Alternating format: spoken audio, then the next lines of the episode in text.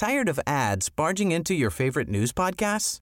Good news. Ad-free listening is available on Amazon Music for all the music plus top podcasts included with your Prime membership. Stay up to date on everything newsworthy by downloading the Amazon Music app for free or go to amazon.com slash news ad free. That's amazon.com slash news ad free to catch up on the latest episodes without the ads. Heraldo Media Group presenta Sergio Sarmiento y Lupita Juárez. Información veraz y oportuna con un toque personal y humano. Por el Heraldo Radio, donde la H suena y ahora también se escucha.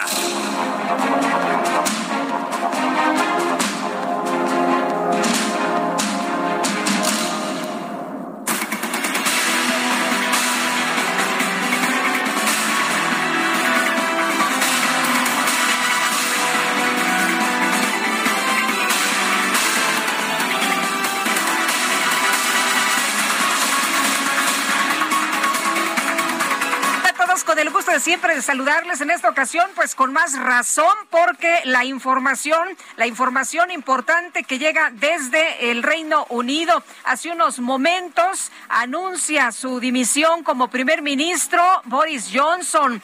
Acuérdense que, pues en las últimas horas había una oleada de renuncias allá en el Reino Unido.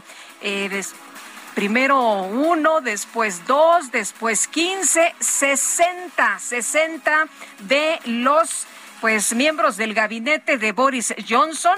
Empezaron a, a salirse del gabinete y bueno, las renuncias, las renuncias pues en cascada Boris Johnson anuncia, anuncia hace apenas unos minutos su dimisión como primer ministro británico tras estas renuncias masivas. De acuerdo con la información que se dio a conocer hace unos momentos, ahí a las afueras de Downing Street, el político británico dijo sentirse muy triste, así lo mencionó. Sé que habrá muchas personas que estarán aliviadas y otros decepcionados. Quiero decirles que estoy muy triste por dejar el mejor trabajo del mundo, pero también subrayó que nadie, nadie es indispensable. Tiene que haber un nuevo líder del partido y un nuevo primer ministro. El proceso tiene que comenzar y empezará la semana que viene, fue lo que anunció al nuevo líder. Yo le daré todo el apoyo que pueda al pueblo británico, a quienes estén aliviados y también a los que estén decepcionados. Quiero que sepan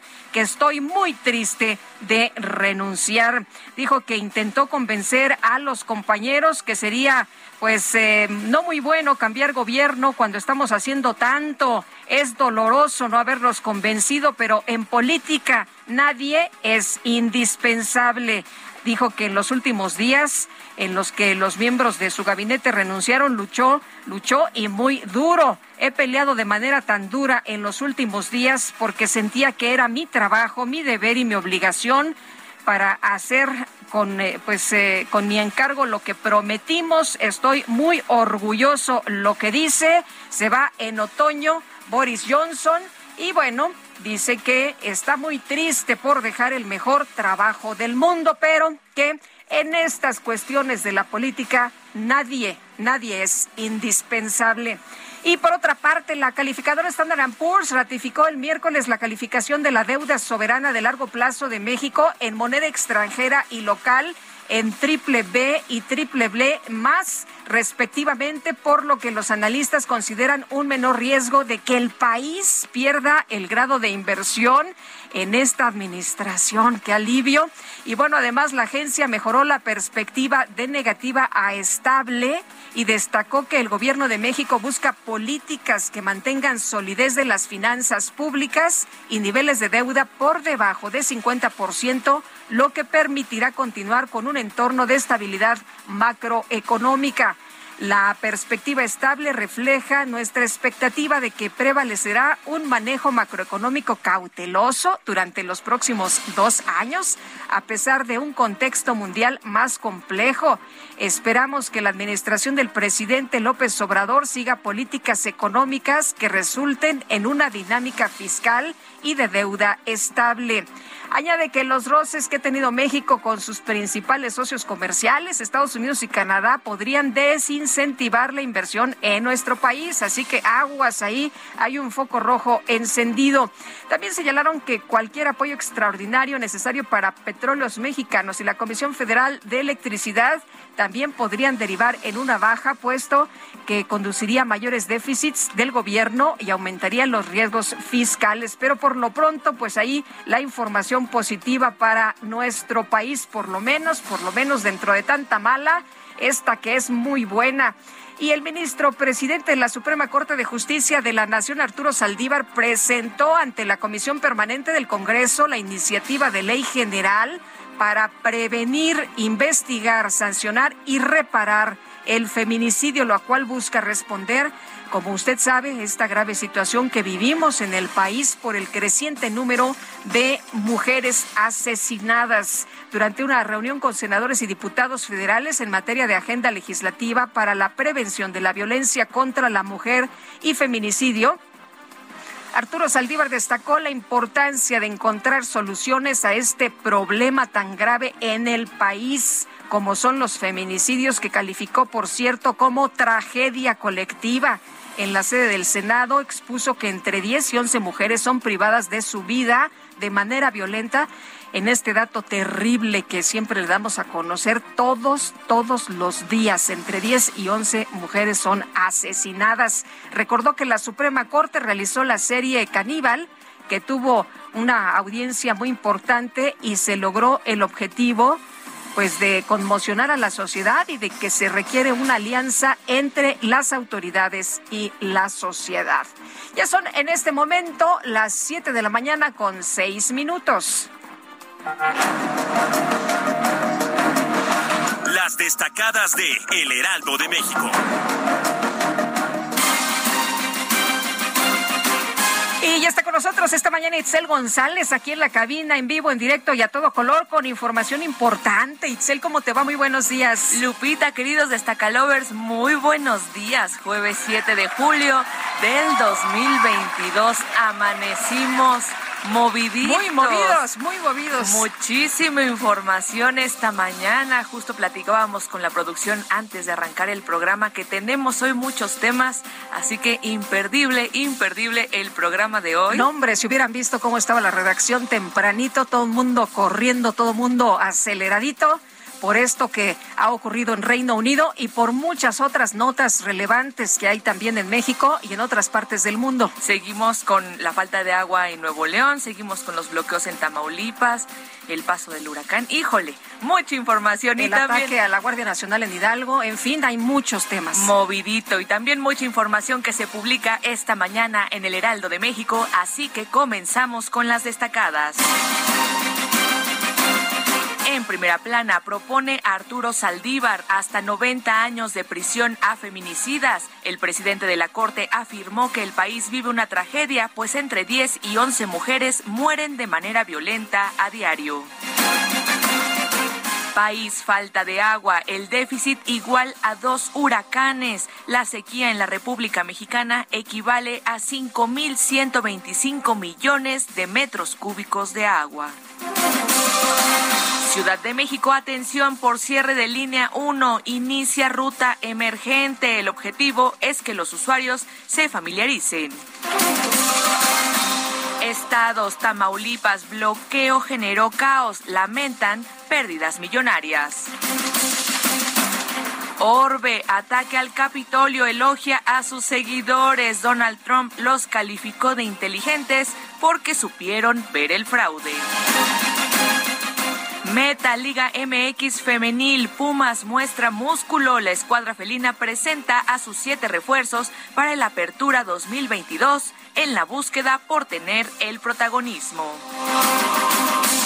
Y finalmente, en mercados, financiamiento, preparan apoyo de 200 millones de dólares. La Secretaría de Hacienda y Crédito Público busca que las empresas quieran mudarse al istmo de Tehuantepec. Lupita, amigos, hasta aquí las destacadas del Heraldo. Feliz jueves. Igual para ti, muchas gracias, Itzel González. Muy buenos días y vámonos a este resumen de lo más importante, siete con nueve minutos. Esta mañana el primer ministro de Reino Unido, Boris Johnson, anunció su renuncia y bueno, pues eh, después de una situación muy complicada para él, luego de que en las últimas horas renunciaron más de 50 miembros de su gobierno, afirmó que luchó duro en los últimos días para poder cumplir sus promesas. In the last few days to continue to deliver that mandate in person was not just because I wanted to do so, but because I felt it was my job, my duty, my obligation to you to continue to do what we promised in 2019. Bueno, anunció nuevos nombramientos y señaló que se mantendrá al frente del gobierno hasta que se elija a un nuevo líder del Partido Conservador. Por otra parte, el secretario de Relaciones Exteriores, Marcelo Ebrard, informó que ya se encuentra en Indonesia, donde va a participar en la reunión de ministros de Relaciones Exteriores del G20. Y vamos a tener la reunión del G20 en Bali. Ahora voy a tomar un avión, más o menos estar dos horas de aquí y en Bali vamos a reunirnos todos los ministros de Relaciones Exteriores del G20, son los 20 o las 20 economías más grandes del mundo. La cónsul general de México en Chicago, Reina Torres, informó que este miércoles perdió la vida uno de los mexicanos que resultaron heridos en el tiroteo del 4 de julio en Highland Park, en Illinois, por lo que ya suman dos conacionales muertos por este ataque. Un informe de la policía de Highland Park reveló que Robert Cremo, el presunto autor del tiroteo, planeaba realizar un segundo ataque en la ciudad de Madison, en Wisconsin.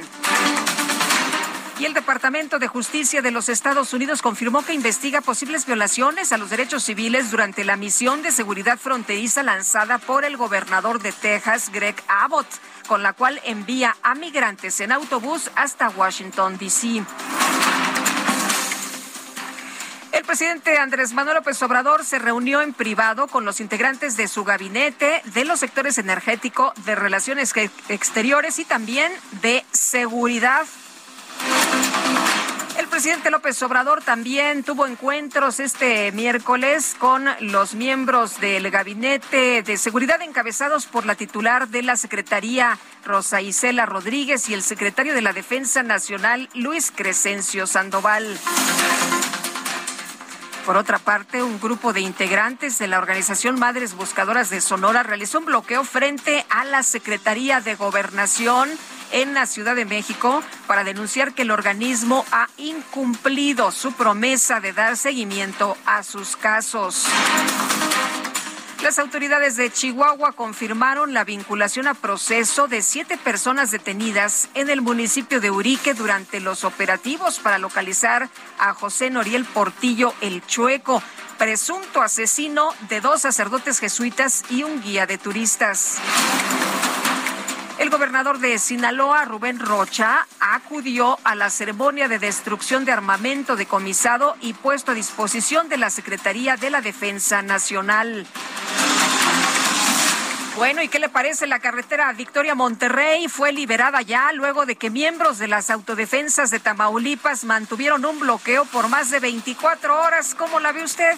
Por más de 24 horas que estaban exigiendo, pues nada más, la liberación de su líder Octavio Leal Moncada, quien fue detenido por presunto homicidio. Las carreteras son suyas, claro, tienen el poder de las armas. Este miércoles fue asesinada a balazos la empresaria Irma Janet Castro en la localidad de San Carlos, en el municipio de Guaymas, Sonora. La Fiscalía General de Nuevo León informó que un juez vinculó a proceso a un joven de 17 años identificado como Melquisedec N por el feminicidio de Jimena Montserrat ocurrido el pasado 3 de julio en un parque de béisbol del municipio de Galeana. ¿Escuchó usted la edad de este asesino? 17 años. 17 años invitó a una persona, unas eh, amigas, a un juego de béisbol, pero después abusó de una joven y le apuñaló. Quedó agonizando esta niña de 16 años. fue a dar al hospital, alcanzó a decirle a su mamá que había sido abusada sexualmente por este sujeto de 17 años, que por cierto, pues ya está detenido y vinculado a proceso. Ministro presidente de la Suprema Corte de Justicia, Arturo Saldívar, entregó a legisladores federales una propuesta de ley para aumentar las causales del feminicidio y homologar los protocolos de todo el país para prevenir y atender este delito.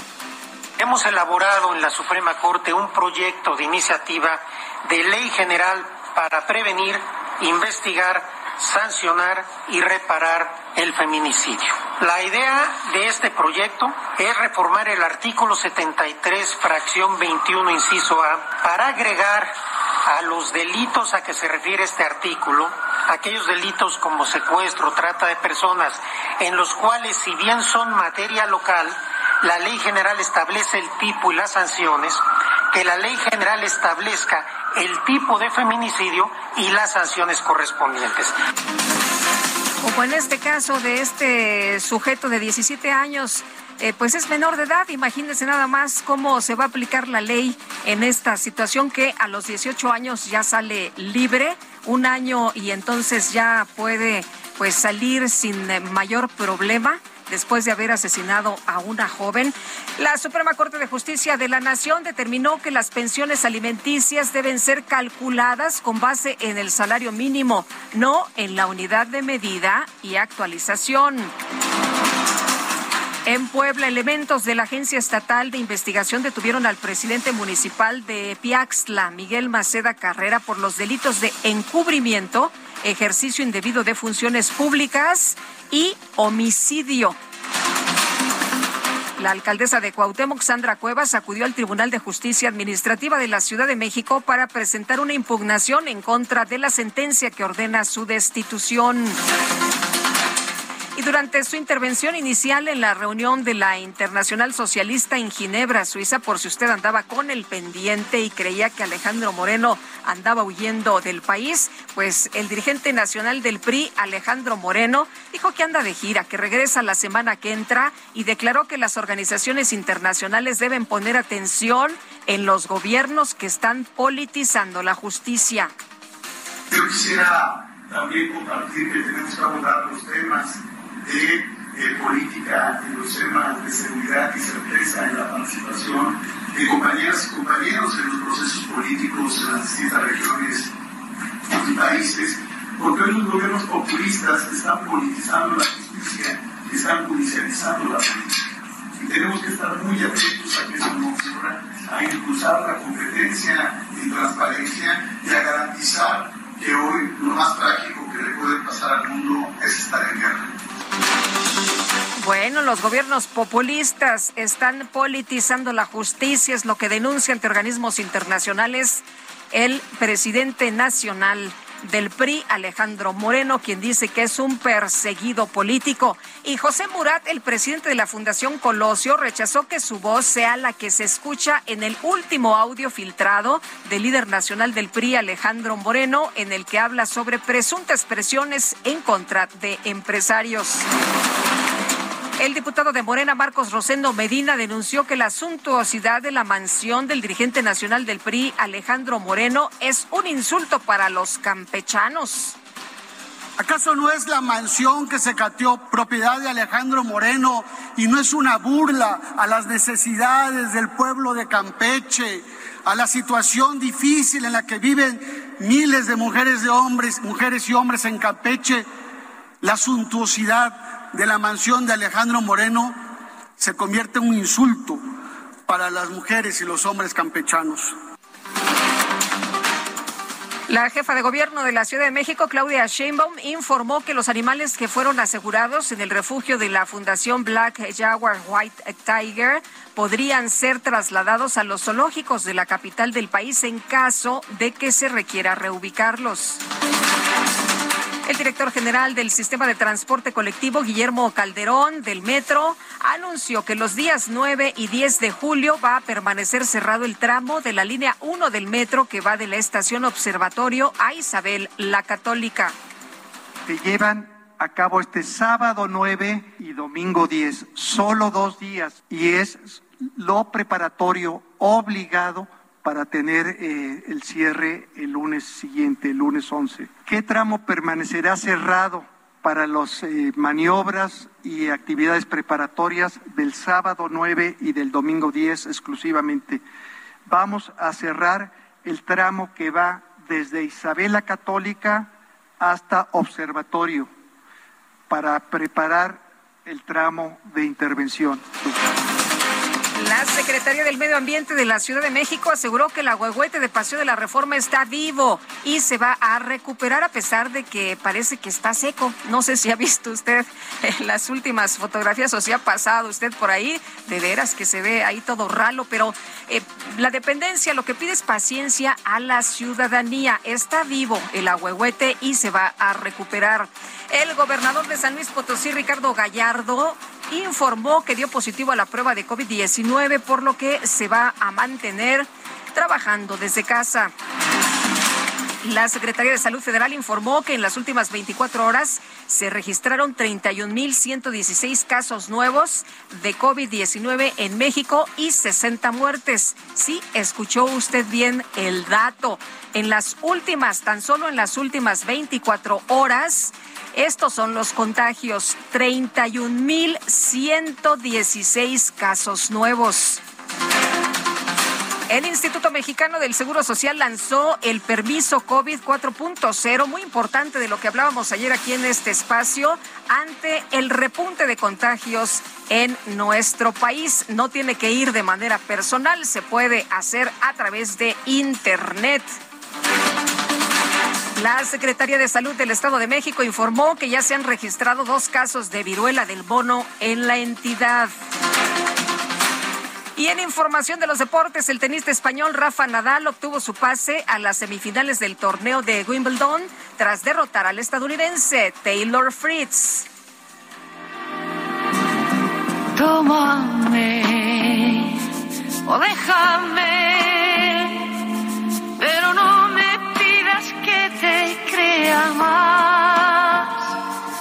Cuando llegas tarde a casa, no tienes por qué inventar, pues tu ropa huele a leña de otro hogar. En la música, en la música estaremos recordando a Juan Carlos Calderón, este compositor español, quien eh, pues tiene en su haber no sé cuántas canciones que hemos cantado, que hemos coreado, que hemos disfrutado.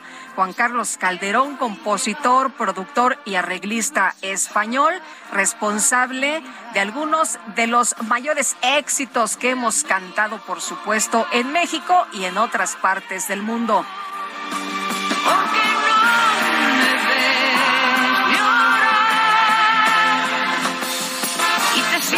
Se llama Tómame o Déjame y es del grupo Mocedades. Y esquivas mi mirada en tu Tómame Bueno, y antes de irnos a la pausa, le quiero comentar que la inflación se aceleró durante junio y se ha ubicado en 7,99%, su nivel más alto para un mismo mes desde el 2000, de acuerdo con información de el INEGI. Este dato estuvo por encima del 7.96% estimado por el mercado. Y tenemos más información. Vámonos rapidito con Israel Lorenzana. Israel, muy buenos días. Lupita, muchísimas gracias. Un gusto saludarte esta mañana. Pues ahora tenemos información para los automovilistas que van con dirección hacia la Ciudad de México. Esto procedentes de la México Pachuca, del Río de los Remedios, ya con carga vehicular importante, procedentes de la zona de Catepec en el Estado de México. Hay pocas alternativas. La avenida Gran Canal de Eduardo Molina puede ser una de ellas. Esto con dirección hacia San Juan de Aragón o hacia el perímetro del circuito interior en su tramo Río Consulado el sentido opuesto a través de la autopista sin ningún problema para quien se incorpora con dirección hacia la vía Morelos. Es una buena alternativa desde la zona de Indios Verdes. Lupita, es la información que te tengo. Israel, muchas gracias. Hasta luego. Hasta luego. Le quiero recordar nuestro número de WhatsApp 5520109647. Nos puede escribir o nos puede echar un mensajito de voz 5520109647. Regresamos. Ni te espío, ni te quito libertad. Pero si dejas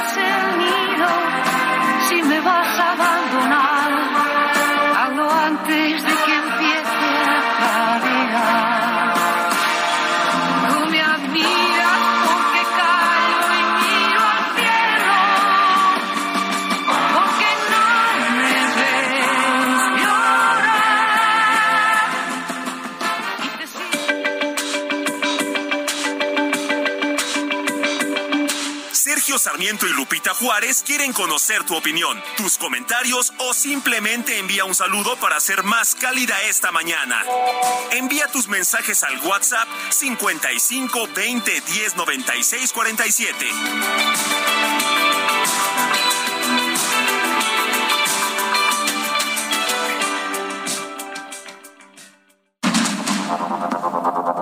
Continuamos con Sergio Sarmiento y Lupita Juárez por el Heraldo Radio.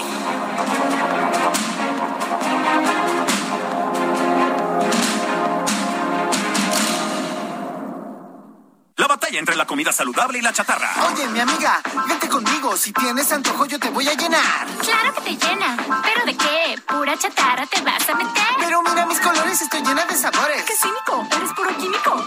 Mejor una botana bien natural. Pura vitamina que te nutre de verdad. Dame un momento, mira quién llegó. Solo un instante y te lleno de sabor. Comida industrial con sabor artificial. Come de más y la pagarás. ¿Ya previste? ¡Ya la hiciste! Gobierno de México.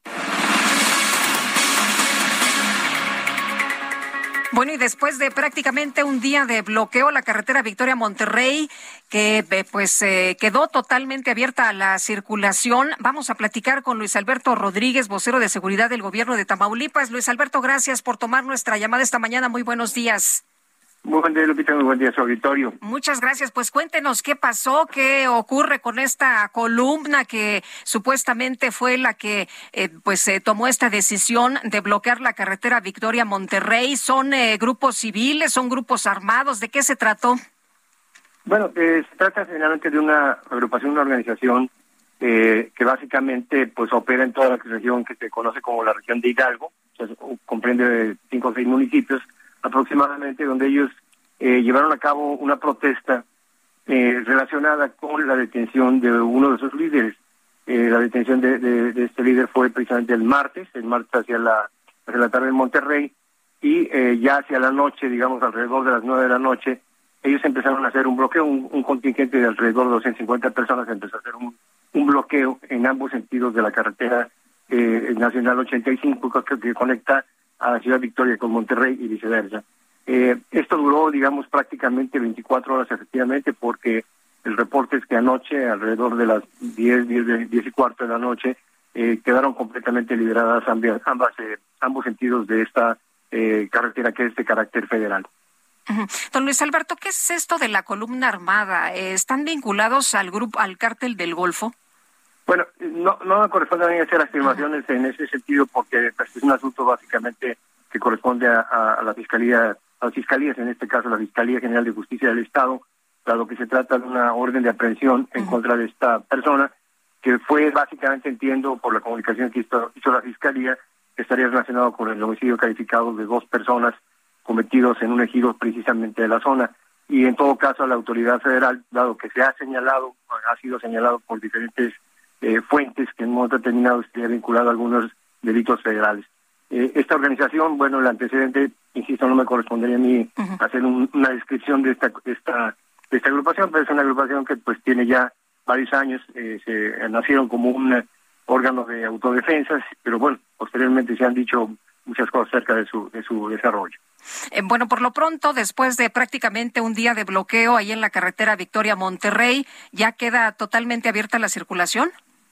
Sí, el reporte hasta hasta hace, digamos, una hora es que estaba abierta la circulación. Sin embargo, digamos, está eh, la autoridad estatal, en este caso la Policía Estatal, a través la Secretaría de Seguridad Pública, a través de la Policía Estatal, está atenta. Eh, ¿En qué sentido está atenta? Porque, bueno, eh, a partir de esta situación implementó un operativo básicamente de filtro sobre la carretera, precisamente con el objetivo, con un doble objetivo. Uno, dar orientación a los viajeros para que eh, evitaran de alguna manera pasar a la carretera, quedaran varados y esto eh, pudiera repercutir en, el, en algún riesgo de su seguridad. Entonces, el operativo fundamentalmente buscaba dar seguridad y orientación a los, a los viajeros, dando incluso una alternativa para poder llegar hacia los límites con el Estado de Nuevo León, ya en coordinación con, eh, con las corporaciones de aquella entidad. Entonces, eh, se está, digamos, atento, hay un operativo, este operativo se activará en el momento necesario. Algo que también es muy importante remarcar, que eh, desafortunadamente, como digamos suele suceder en estos, en estos eventos, empezó a surgir mucha información falsa, mucha información que tendía básicamente a generar un temor innecesario.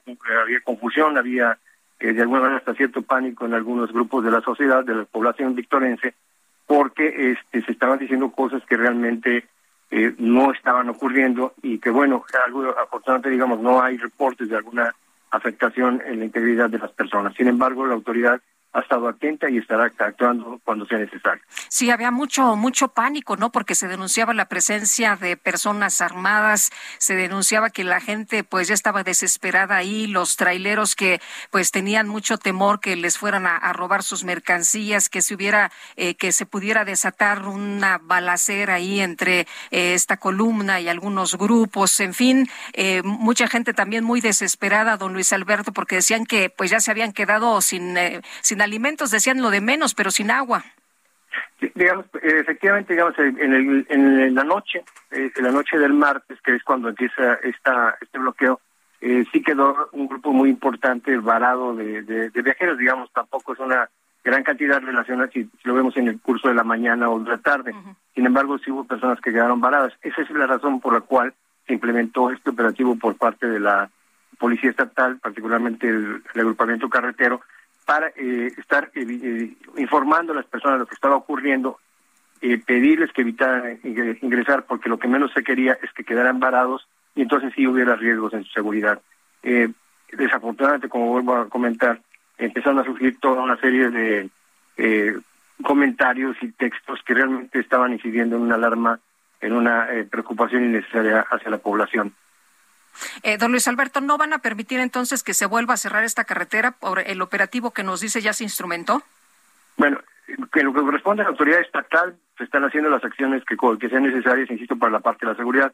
Debemos recordar que es una carretera de carácter federal, una carretera nacional.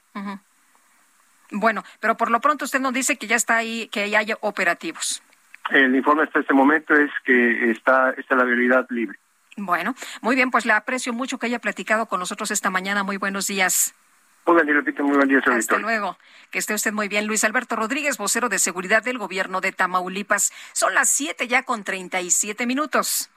Julio, Julio. Pepito, llegando a la casa vas a ver, te voy a lavar la boca con jabón. Ay, no, señora. Mejor aproveche y lléguele al 3x2 en todo el cuidado bucal. Y además, 3x2 en toda la jarciería y limpiadores de piso. Sí, 3x2. Con Julio, lo regalado te llega. Solo en Soriana. A Julio 7. Aplican restricciones.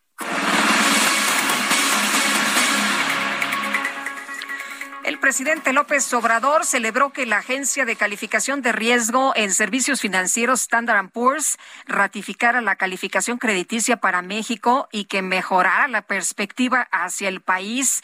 Eh, Iván Saldaña, pues son muy buenas noticias. Cuéntanos. Lupita, buenos días.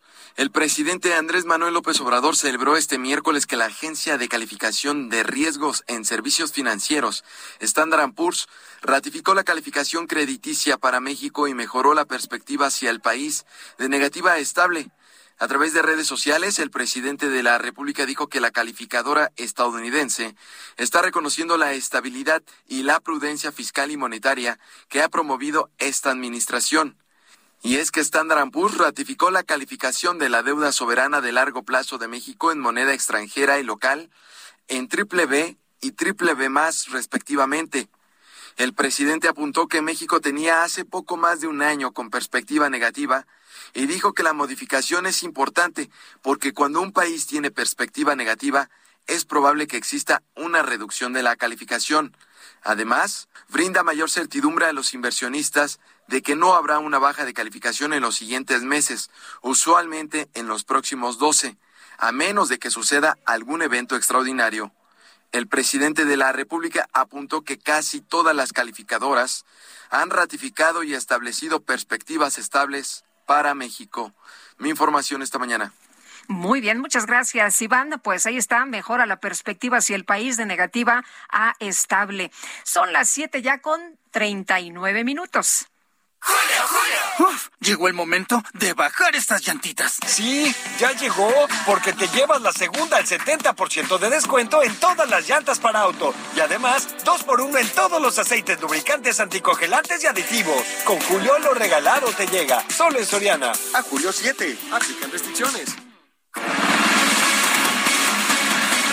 Bueno, pues esta mañana el primer ministro de Reino Unido, Boris Johnson, anunció su dimisión luego de que en las últimas horas renunciaron más de 60 miembros de su gabinete, de su gobierno. Dijo eh, hace unos momentos ahí en el número 10 de la calle de Downing Street que pues eh, seguramente, seguramente habría muchas personas que estarían aliviadas con esta renuncia y otros decepcionados y que estaba muy triste por dejar el mejor trabajo del mundo Fausto Pretelín, analista internacional, pues no le quedaba como mucho para dónde hacerse al señor Boris Johnson. ¿Cómo ves esta dimisión? ¿Qué tal, Lupita? Buenos días. Buenos días, qué gusto saludarte. Mira, no es sorpresiva, es una gota más que derrama del vaso. Creo que habla de la dignidad que hay todavía en la política en Europa, particularmente en Reino Unido. Boris Johnson eh, se va por mentiroso. Boris Johnson se va porque hizo de la mentira una estrategia sí, es muy grave lo que hizo Chris Pitcher, que es un, pues, un aliado de él, que fue que en sentido, en un estado alcohólico, manoseó a dos hombres, y que Boris Johnson lo negó, pero se ya se, se descubrió que desde 2019 ya había recibido algunas quejas de este personaje de Chris Pitcher, y que de alguna forma, eh, insisto, Lupita, creo que es la gota que derrama el vaso, lo hizo eh, en varias ocasiones durante la pandemia, un personaje que pues se encargó de instruir, hizo normas para de alguna forma, pues eh, quizás o tratar, ¿no? Perdón, tratar de proteger a los británicos de la pandemia, pero él mismo la violó, estas normas, él mismo las violó en el sentido de que, pues hizo fiestas o acudió fiesta, a fiestas ahí en Down Street número 10, es decir, en sus oficinas. Y en, ese sentido creo que las mentiras tienen piernas eh, cortas, no pueden llegar muy lejos, ¿no? Como alguien dijo por ahí y eh, estamos viendo precisamente la culminación de un periodo de un gobierno, eh, pues sí, se enfrentó a muchas crisis, sin embargo, un personaje, yo te diría, trompista, pero educado, un personaje que hizo de la mentira su plan de ruta de gobierno. Ahora, Fausto dijo, él reconoció, bueno, pues nadie es indispensable en la política. sí, pues sí, y tiene, tiene toda la razón eh, cuando los cuando más de 30 funcionarios y ministros te van dejando solo. Oye, 60, eh, contaba eh, esta mañana ya, eh, primero decían eh, 15, después se fue sumando, después 59 y esta mañana ya, bueno, esta mañana de nosotros tarde para ellos ya sumaban 60. Imagínate qué haces en una situación así. Sí, ya es insostenible. Es insostenible porque su propio partido eh, lo debilita al, quitarle la confianza. La confianza es, fundamental, Lupita. Y eso también le pasó a Margaret Thatcher, ¿no? Es decir, cuando gente de su gabinete también le fue dejando, la fue dejando sola, eh, y hasta que llegue el momento en donde tiene que renunciar, ¿no? Es decir, cuando ya ya no puede, no puede, ¿por qué? Porque, insisto, la confianza es fundamental en, el, en este tipo de gobierno. Bueno, y vaya que luchó mucho, él mismo lo acaba de declarar hace unos momentos en su discurso de despedida, dice, luché, luché muchísimo durante los últimos días, pero pues ya no se pudo. Pues sí, él tiene que hacer un discurso eh, como una salida como un héroe, pero en realidad eh, pues eh, sale como un mentiroso, insisto, insisto, creo que estamos viviendo la época de la mentira y las mentiras deben de tener un costo, un costo político, un costo social, no se pueden decir, ¿no? Como las decía Donald Trump, es otro sistema político el estadounidense, pero el británico, eh, digo, le aplaudió mucho a Boris Johnson cuando eh, llegó al poder precisamente con la bandera del Brexit. Pero también hay, hay, que recordar, Lupita, que fue un mentiroso, porque antes del 2016, 2014, pues no era un personaje que estuviera a favor de un Brexit. Él estaba de alguna manera, pues, eh, eh, más cerca de Europa, más cerca de la Unión Europea que del Brexit. Sin embargo, él vio que el Brexit lo podía llevar al gobierno y eso fue lo que lo que generó, es decir, fue muy claro, arrasó en las elecciones, ¿no? Históricamente su partido logró una buena cantidad de escaños, más de 80, si no mal recuerdo, de diferencia para ganar la mayoría absoluta, o sea, la, obtuvo la mayoría absoluta. Sin embargo, eh, este activo que le entregaron los británicos lo deshizo totalmente durante la pandemia, insisto, por mentiroso. Eh, mientras los británicos estaban encerrados en confinamiento, él estaba brindando en fiestas y eso pues tiene, insisto, Lupita, un costo y lo de el acoso sexual de este personaje cercano a él, eh, Chris Pitcher, creo que creo que fue la gota que derramó el vaso. Y ahora una situación muy compleja también, como en muchas partes del mundo, está la inflación, está el COVID, está la guerra con Rusia, en fin, no hay un escenario muy sencillo que digamos, Fausto. ¿Y cómo ves tú el escenario? ¿Qué es lo que se viene? ¿Quién debería sustituir a Boris Johnson? Bueno, mira, eh, sí, lo, lo, que dices al principio, Lupita, es cierto. Él decía, inclusive el día de ayer, que no quería renunciar porque no le gustaría que en este momento de crisis eh, los británicos tuvieran un periodo electoral, pero, insisto, eh, el, tema político lo venció. Hay varios eh, personajes que están pues a la espera, ¿no?, de que pudieran tener el relevo. Pienso en Liz Truss, ¿no?, que es la ministra de Asuntos Exteriores, ¿no?, de 46 años. Creo que esa es una de las favoritas para el Partido Conservador en el poder. también está Jeremy Hunt, que fue, bueno, es exsecretario, ¿no?, de Exteriores de 55 años eh, si tú recuerdas, Lupita, fue el segundo lugar tras eh, Johnson en la contienda por el liderazgo de su partido en el año 2019. Eh, y hay varios también, como Rishi Song o Sajid Javid, eh, pero bueno, vamos a ver en, por, por, qué, por qué personajes se van decantando su, su partido, ¿no? Oye, hablando de, de, todas estas mentiras y de la pérdida de confianza, The Economist tiene una portada de se ve a un Boris Johnson, pues vestido de manera un poco estrafalaria y le ponen, lo titulan Clown Fall. Sí, bueno, también su... Eh, es prácticamente la caída de un payaso, ¿no? Sí definitivamente. Mira, él, él es un personaje, insisto, muy educado, muy leído. Eh, lo vimos la semana pasada en Madrid, era de los pocos que con mucha atención se fue a revisar los cuadros del Museo del Prado, donde fue la reunión eh, de la OTAN. Eh, pero tenía otro, otro, otro, otra vertiente, ¿no? Una vertiente, eh, insisto, trompiana, el de la mentira, el de las payasadas, ¿no? Que, que quizás no era tan, tan común o no es tan común verlo allá en Reino Unido, a un primer ministro con, ese tipo de perfil, pero pues eh, llegó, insisto, convenció, convenció a través del Brexit, pero insisto, sí, el, el, tema de las payasadas y de las mentiras eh, tienen un costo, ¿no? Pues sí. Oye, y no, no sé si te acuerdes aquel de Peppa Pig que, que se empezó un día a dar un discurso que eh, se le perdieron unos papeles y empezó a hablar de, de Peppa Pig.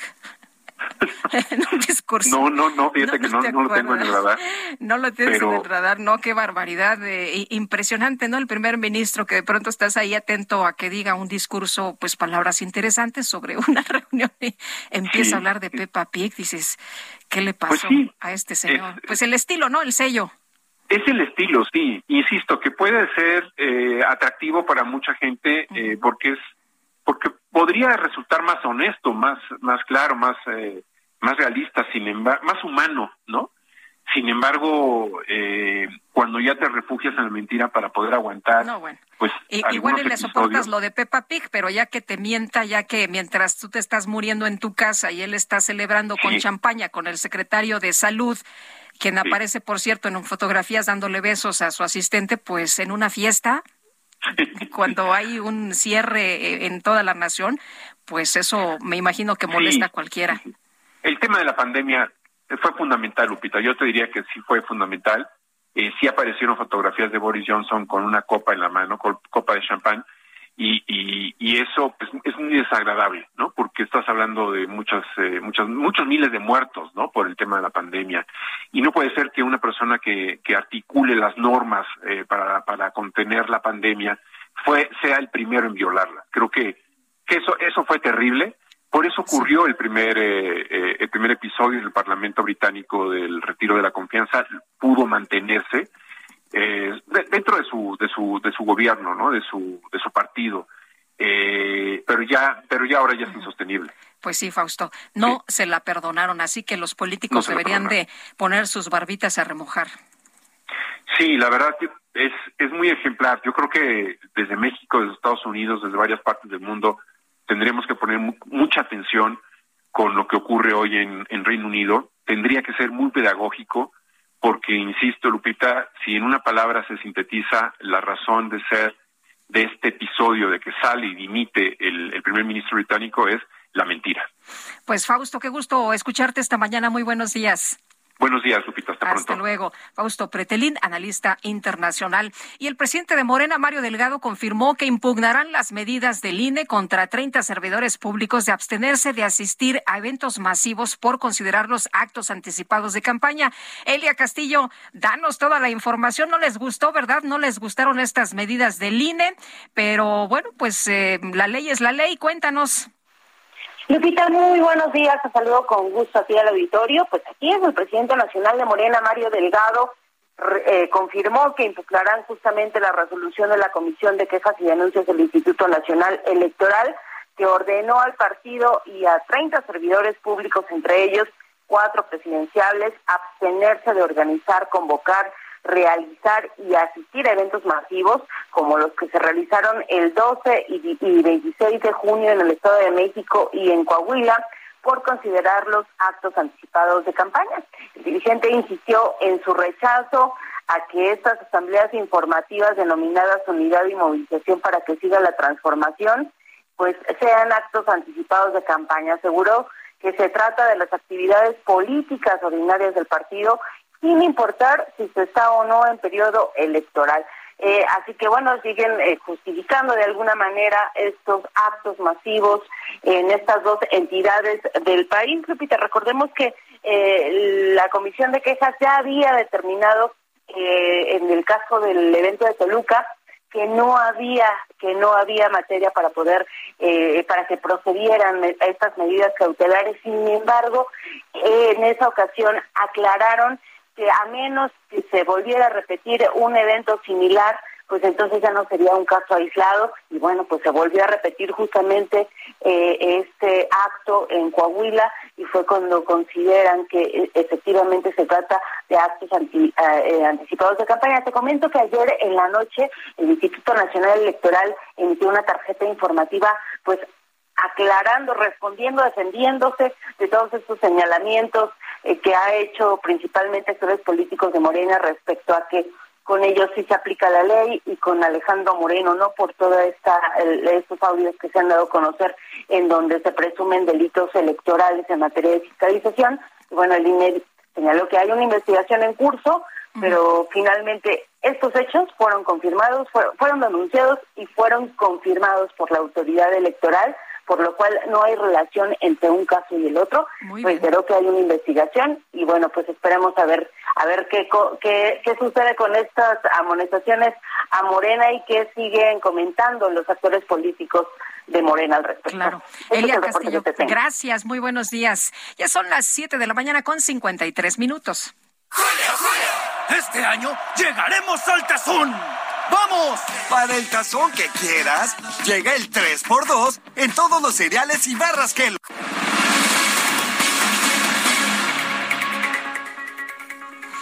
Bueno, pues eh, estaba aquí con Elia Castillo hablando de esto que señala Mario Delgado, ¿no? Que impugnarán las medidas del INE. Pero yo lo que le quiero decir es que, que hagan sus asambleas, sus trabajos internos, pero que no le quieran ver la cara a los ciudadanos, ¿no? Con este, con este tema de eh, que no son actos anticipados de campaña que están muy enojados con el instituto porque los limitan, pues no, que esto, esto que hagan sus asambleas y sus trabajos internos está muy bien. Ya son las siete con cincuenta y cuatro minutos. ¿Sabías que tienes un superpoder en tus manos? Con la API Web de Cinepolis, compra tus boletos sin hacer fila y recibirás un cupón en tu correo para que puedas disfrutar de un Maxi Combo Mix por solo 219 pesos. Sin excusas. API Web Cinepolis. Más fácil, más rápido, más seguro.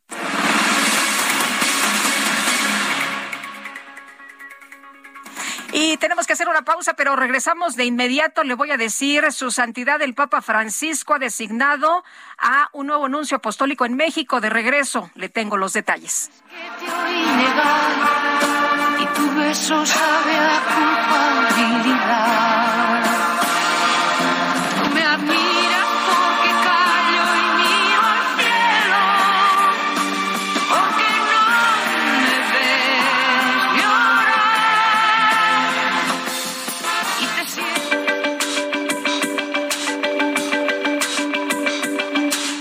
Sarmiento y Lupita Juárez quieren conocer tu opinión, tus comentarios o simplemente envía un saludo para ser más cálida esta mañana. Envía tus mensajes al WhatsApp 55 20 10 96 47.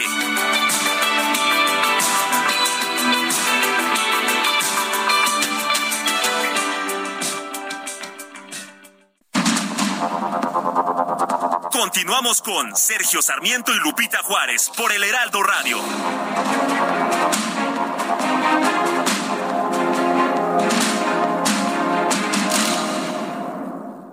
¿Sabías que tienes un superpoder en tus manos? Con la API Web de Cinepolis, compra tus boletos sin hacer fila y recibirás un cupón en tu correo para que puedas disfrutar de un Maxi Combo Mix por solo 219 pesos. Sin excusas. API Web Cinépolis. Más fácil, más rápido, más seguro.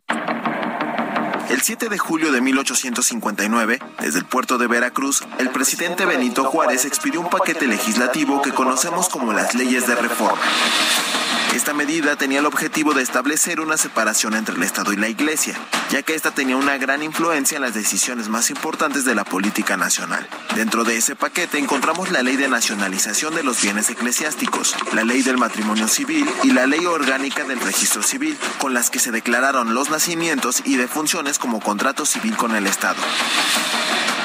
También estaban la ley de exclaustración de monjas y frailes y la ley sobre la libertad de cultos, la cual permitió a cada persona practicar y elegir el culto que deseara con plena libertad.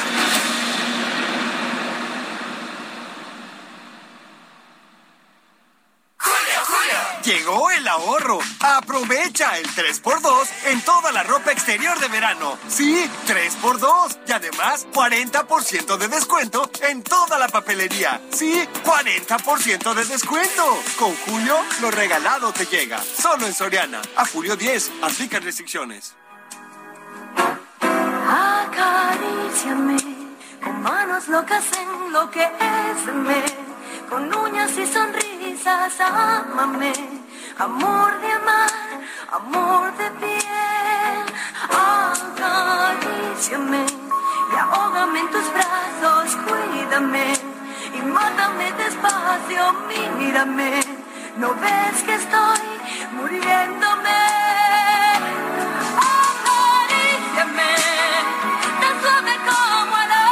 están cantando todos ahí en sus autos, en sus oficinas, en sus casas, pero pues tenemos que seguir trabajando, por supuesto. Antes de los mensajes, le comento a usted que esto es interpretado por María Conchita Alonso. María Conchita Alonso, acaríciame.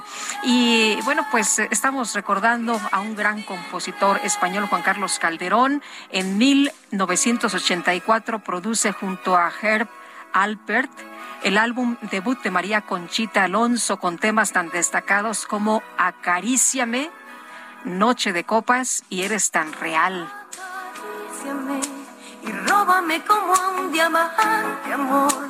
Domíname como un amante. Despacio, constante. ¿Y qué tal eh, irse al teatro a ver mentiras para que cante usted esto y este y otros temas a todo pulmón? Y ahora sí, vámonos a los mensajes. Guillermo Valderrama dice, genial día. Les envío un fuerte abrazo, Lupita y Sergio, desde Salina Cruz, Oaxaca. Otra persona nos dice, soy Alejandro Sea. A Boris Johnson le faltó aprender de nuestro señor presidente aquello de tengo otros datos. Aquí se le cae el metro. Mueren cientos de miles en la pandemia. Las obras cuestan el doble y resulta que nadie renuncia. Y nos dice una persona que no pone su nombre, buenos días, excelente selección de música, bendiciones a todo el equipo y saludos cordiales a Lupita y Sergio. Bueno, la jefa de gobierno de la Ciudad de México, Claudia Sheinbaum, informó que van a impugnar las medidas cautelares que les impuso el Instituto Nacional Electoral. No les gustó Carlos Navarro, pero lo que dice el INE es que pueden hacer sus asambleas, pueden hacer sus reuniones, lo que no pueden hacer son actos anticipados de campaña. Cuéntanos. Buenos días, Lupita. Te Buenos saludo días. con gusto a ti, al auditorio, y continúa esta confrontación entre la Cuarta Transformación y el organismo electoral. Y es que la jefa de gobierno, Claudia Sheinbaum, señaló que van a impugnar estas medidas cautelares que le impuso el INE en, en estos últimos días. En entrevista con los medios de comunicación, la mandataria capitalina afirmó que no tienen sustento los señalamientos del Instituto Nacional Electoral. Escuchemos. En impugnar todas las eh, denuncias que se están presentando, no tiene eh, sustento lo que están planteando Incluso la titular del Ejecutivo Capitalino señaló que la lista negra que pretende, que pretende hacer el organismo electoral viola distintos derechos y garantías. Escuchemos. Eh, inclusive esta lista que quieren hacer de que ahora este, ya te vamos a poner en la lista negra, viola completamente la libertad de expresión eh, y viola además las garantías individuales, los derechos humanos, los derechos políticos por completo es más bien de nuevo pues eh, el Instituto Electoral queriendo ser eh, parcial en un proceso. Entonces, vamos a impugnar en, en los órganos que nos corresponden y estamos haciendo bien las cosas. Recordemos que el PRD denunció a Morena, así como a Claudia Sheinbaum, por la indebida promoción personalizada, uso de recursos públicos, actos anticipados de campaña, la vulneración a los principios de imparcialidad y equidad en la contienda y actos de proselitismo vinculados al proceso electoral 2023 en Coahuila y el proceso electoral federal de 2024. En este caso, la Comisión de Quejas y Denuncias del INE estimó procedente el dictado de medidas cautelares Incluso también la comisión ordenó a 30 personas del servicio público abstenerse de participar en actos, eventos iguales o similares, entre ellas a Claudia Sheinbaum. Así es que esta eterna disputa entre la Cuarta Transformación y el INE sigue dando de qué hablar. Lupita, la información que te tengo. Muy bien, muchas gracias, Carlos. Muy buenos días. Hasta luego, buenos días. Hasta luego, Carlos Navarro. Pues vamos a ver qué es lo que sigue. Van a impugnar por lo pronto en eh, eh, pues eh, estas medidas, ¿no? La jefa de gobierno dice que van a impugnar de las instancias correspondientes estas medidas cautelares impuestas por el Instituto Nacional Electoral. Y la Suprema Corte de Justicia de la Nación estableció que las pensiones alimenticias se tienen que calcular con base en el salario mínimo, no con las sumas. Diana Martínez, ¿cómo estás? Buenos días, cuéntanos. Así es, Lupita, buenos días. Las pensiones alimenticias deben establecerse con base en el salario mínimo y no en la unidad de medida y actualización. Este miércoles, la primera sala de la Suprema Corte de Justicia de la Nación analizó el caso de una mujer que solicitó la guarda y custodia de su hijo de cinco meses de edad. La jueza familiar concedió esta prestación y aunque no fue solicitado, fijó al padre una pensión alimenticia en favor del niño por un importe equivalente al 100% del salario mínimo vigente en Hidalgo. La sala civil y familiar local eh, confirmó la pensión y que el monto fuera fijado con base en el salario mínimo, pues aunque el Código de Procedimientos Familiares de la entidad establece que el pago debe ser por el importe equivalente mensual de la unidad de medida y actualización, consideró que esto es inaplicable al tratarse de una pensión alimenticia. El padre del niño promovió un amparo, el caso llega a la Suprema Corte y esta eh, declaró inconstitucionales dos artículos del Código Estatal que señalan que la pensión para esposas, esposos o hijos nunca será menor al valor mensual de esta unidad de medida y actualización. Según los ministros, la garantía del derecho humano a los alimentos mediante la pensión está vinculada con la naturaleza del salario mínimo, pues este busca satisfacer las necesidades básicas de una persona y de su familia, así como los gastos en la instrucción obligatoria de los niños. Hasta aquí mi reporte. Muy bien, Diana, muchas gracias. Muy buenos días. Son las ocho con ocho minutos. ¡Julio, Julio! Uf, llegó el momento de bajar estas llantitas. Sí, ya llegó, porque te llevas la segunda al 70% de descuento en todas las llantas para auto. Y además, dos por uno en todos los aceites lubricantes, anticongelantes y aditivos. Con Julio lo regalado te llega, solo en Soriana. A Julio 7, aplican restricciones. El pronóstico del tiempo con Sergio Sarmiento y Lupita Juárez.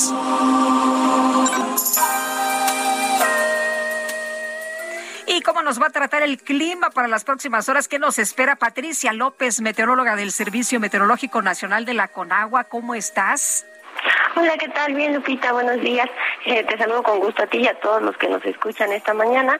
Y les comento que el monzón mexicano y un canal de baja presión extendido sobre el noroeste y el centro del país, en interacción con, con el ingreso de humedad proveniente de ambos litorales, producirán chubascos y lluvias fuertes, descargas eléctricas y las posibles y posibles granizadas en entidades del noroeste, norte, occidente del territorio nacional. Y se esperan lluvias puntuales muy fuertes en los estados de Sonora, Chihuahua, Nayarit, en Jalisco y en Michoacán. Por otro lado, la onda tropical número 9 se desplazará sobre el sur y el centro del territorio nacional y también se esperan lluvias muy fuertes acompañadas de descargas eléctricas en zonas del Estado de México, en Guerrero, en Oaxaca y en Chiapas y también lluvias fuertes aquí en la Ciudad de México, en Morelos, Puebla, Veracruz y Tabasco. Este es el reporte, Lupita, desde el Servicio Meteorológico Nacional. Gracias, muy buenos días. Hasta luego. Hasta luego, Patricia.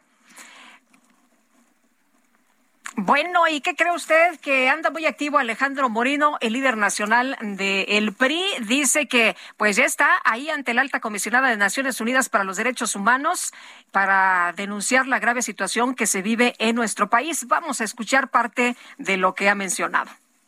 Buenos días, llegando al Palais Wilson, que es la oficina de la alta comisionada de Naciones Unidas en Derechos Humanos, Michelle Bachelet. Venimos a denunciar al gobierno de México, al gobierno de Morena, por la violación a los derechos humanos, por intentar romper el régimen democrático y vamos a tener reunión en estos momentos para denunciarlo. Hay que hacer que se respete el Estado de Derecho en nuestro país.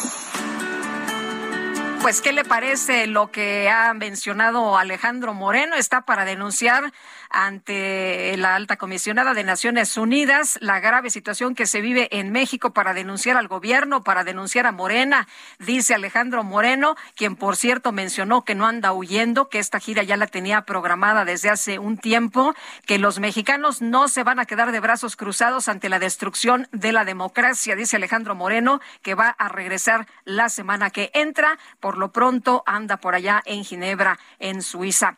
Y fíjese usted que hay un nombramiento importante esta mañana. Se da a conocer el nombramiento por parte de su santidad, el Papa Francisco, que ha designado a Monseñor Joseph Spiteri como nuncio apostólico en nuestro país. Un anuncio importante, un nombramiento importante. No había anuncio apostólico en México. Se hace este nombramiento y se hacen momentos, pues, muy importantes, ¿no? Todo este movimiento que ha ocurrido dentro de la iglesia después del asesinato de dos jesuitas. Y déjeme decirle a usted que Joseph Spiteri, eh, eh, pues es eh, nació en, en eh, Silema, en Malta, en el 59, se ordenó sacerdote en el 84 eh, em, y bueno, obtuvo la licenciatura en Derecho Canónico, ingresó al servicio diplomático de la Santa Sede en el 88, se desempeñó en las representaciones pontificias en Panamá, Irak, México, Portugal, Grecia, Venezuela y finalmente en la sección para las relaciones de los estados de la Secretaría de Estado, nombrado nuncio apostólico Sri Lanka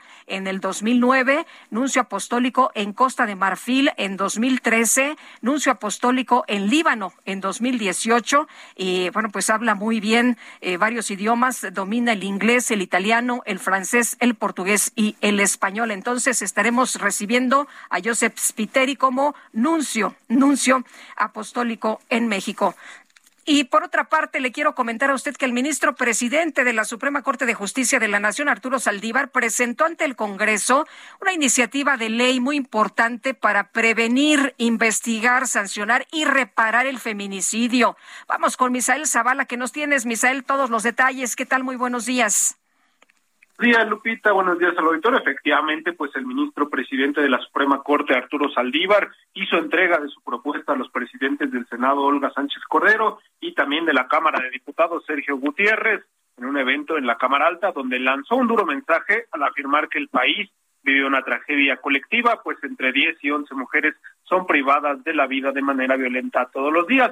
En este sentido, pues presentó al Congreso este proyecto de reforma constitucional y una ley general para prevenir, investigar, sancionar y reparar el feminicidio, en el cual se contemplan aumentar causales, homologar el delito a nivel nacional, que este delito tampoco prescriba y penas de hasta 90 años de prisión contra quienes cometan feminicidios no pueden seguir matando impunemente a las niñas y a las mujeres mexicanas y las autoridades no podemos seguir mirando hacia otro lado. Tenemos un compromiso con la gente, fue lo que dijo Arturo Saldívar al presentar esta propuesta. ¿Pero qué contiene el proyecto Lupita? Pues es una reforma constitucional al artículo 73 para homologar el delito de feminicidio en todo el territorio nacional, para que los estados asuman un solo ordenamiento para investigar, sancionar y prevenir los feminicidios. A su vez también se propone en esta propuesta de ley que una eh, pues es una ley general para prevenir, investigar, sancionar y reparar el feminicidio en el cual se subraya endurecer las penas contra feminicidas de hasta 40 a 60 años de prisión y también pues en este sentido la sanción aumentaría de 60 hasta 90 años, Lupita, de prisión cuando el feminicidio lo cometa un servidor público, cuando la víctima sea una niña o una mujer adulta mayor, entre otras causales. Saldívar pidió a los legisladores que su propuesta no se quede un mero acto protocolario y por esto pues ya envió también la propuesta al Ejecutivo Federal para que sea tomada en cuenta. Lupita, hasta aquí la información. Pues sí, esperemos que no nada más se quede en este evento y en el papel, Misael. Muchas gracias por el reporte. Muy buenos días. Muy buenos días, Lupita. Bueno, pues de terror, ¿no? Que en el país se asesine a tantas mujeres todos los días, entre 10 y 11 mujeres. Y aquí lo más importante, que bueno que se endurezcan las penas, que haya hasta 70, hasta 90 años de prisión a los feminicidas. Eso lo aplaudimos, por supuesto. Pero lo que más aplaudimos es que no se voltee a otro lado, que se tome en serio lo que van a hacer los jueces, lo que se va a hacer en la ley, pero también que no haya impunidad, porque pues si no hay responsables a quienes meter al bote, si no hay responsables a quienes meter a la cárcel, pues entonces de qué se trata, ¿no? Que no haya impunidad, que se agarre a los responsables y que sepan que no les va a quedar de otra quien cometa algún asesinato de mujeres, quien cometa algún feminicidio, que no la va a librar. Eso deberíamos estar viendo. Bueno, por otra parte, le quiero comentar a usted que Ricardo Mejía, el subsecretario de Seguridad Pública de la Secretaría de Seguridad y Protección Ciudadana, reportó que tras la exhumación de Devani Escobar el pasado 30 de junio, se van a entregar las conclusiones de los dictámenes y estaremos muy pendientes. Esto va a ocurrir la próxima semana, entre el 13 y el 15 de julio, para así determinar con certeza, pues, qué fue lo que, lo que ocurrió con esta joven, cuál fue la causa de su muerte. Leticia Bonifaz, catedrática de la Facultad de Derecho de la UNAM, te saludo con el gusto de siempre. ¿Cómo estás? Muy buenos días. ¿Cómo estás? Bien, eh, Leticia, veíamos esta declaración, esta información que daba a conocer el ministro presidente de la Suprema Corte, que presentó ante el Congreso esta iniciativa de ley, eh, algo que nos parece muy importante en este país donde se asesina eh, a, entre 10 y a 11 mujeres todos los días. Esta ley para prevenir, investigar, sancionar y reparar el feminicidio. ¿Cómo ves tú esta, esta propuesta?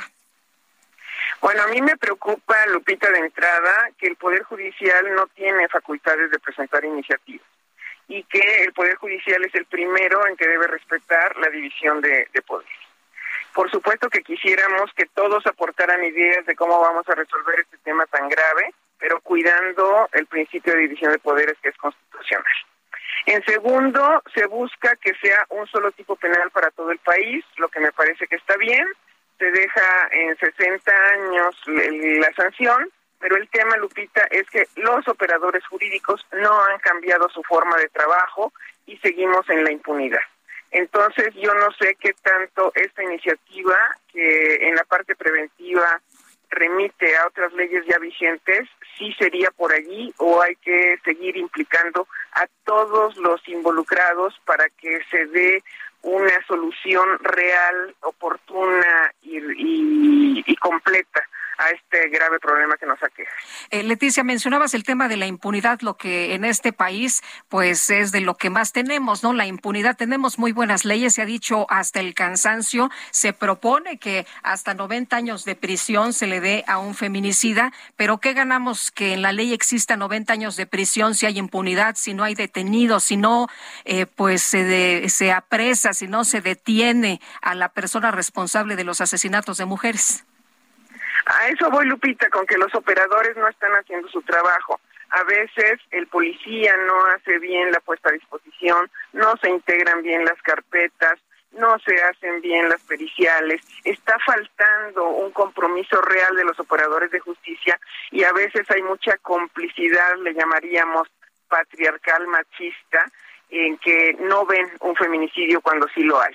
Para mí, Lupita, más que leyes, es urgente seguir capacitando y removiendo los prejuicios que, se, que siguen manteniendo como este privilegio y esta superioridad de poder disponer de los cuerpos de las mujeres.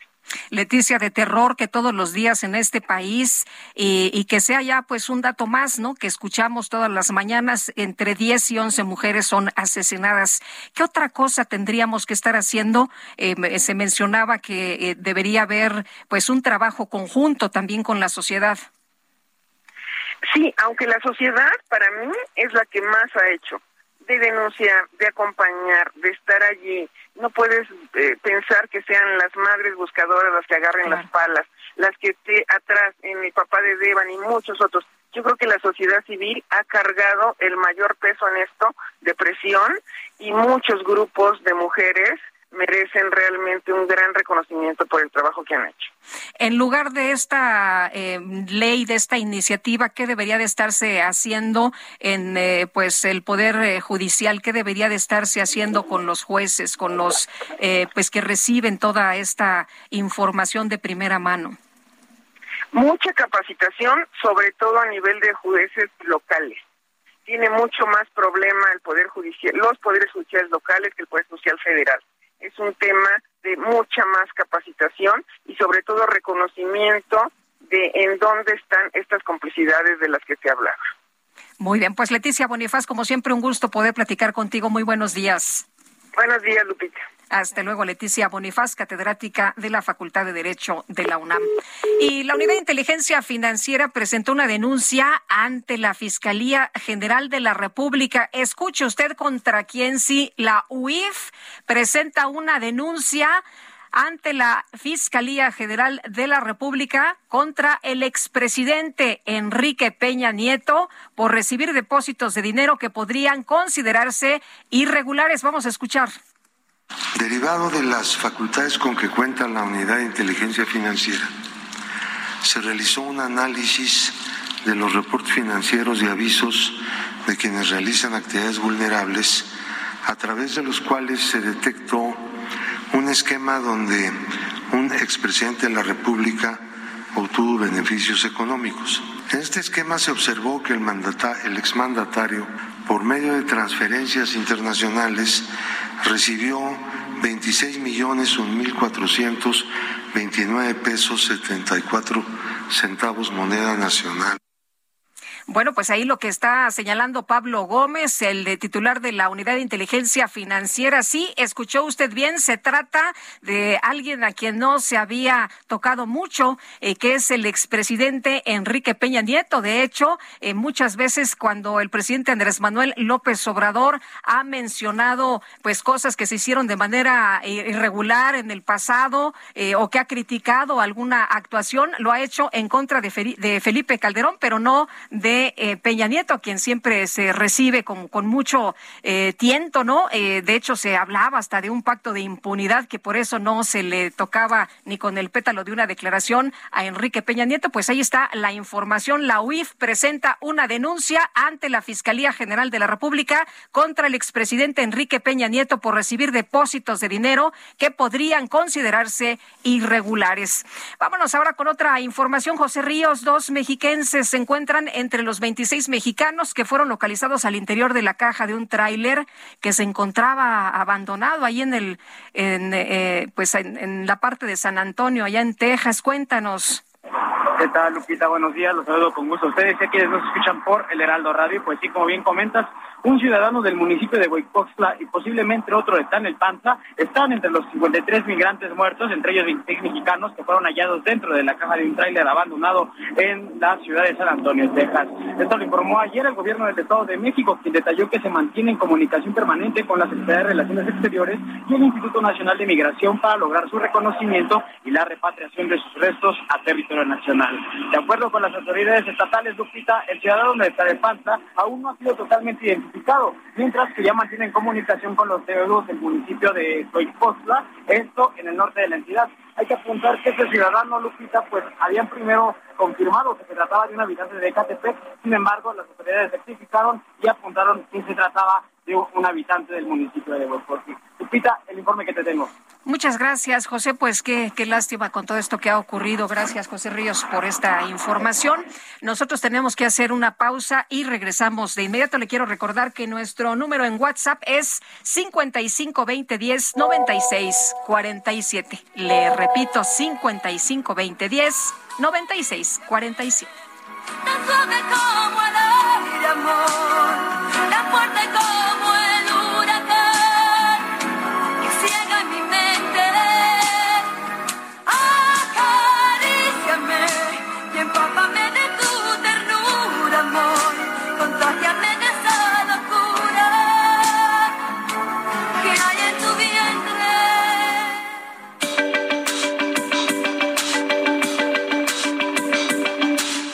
Sarmiento y Lupita Juárez quieren conocer tu opinión, tus comentarios o simplemente envía un saludo para hacer más cálida esta mañana.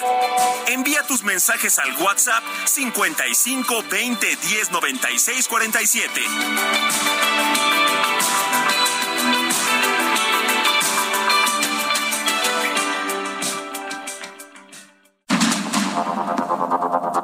Continuamos con Sergio Sarmiento y Lupita Juárez por el Heraldo Radio.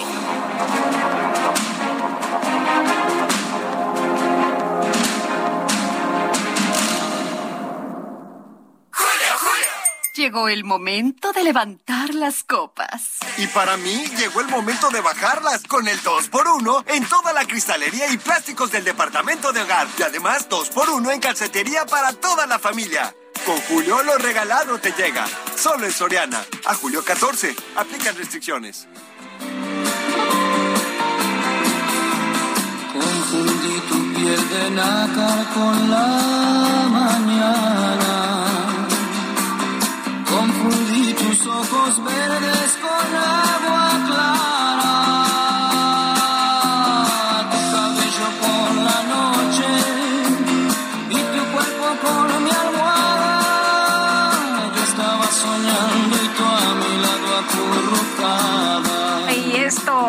esto es también de Juan Carlos Calderón. ¿Cuántas canciones tendrá? Qué barbaridad. Tiene impresionante número de éxitos y todas, todas se colocaron en los primeros lugares.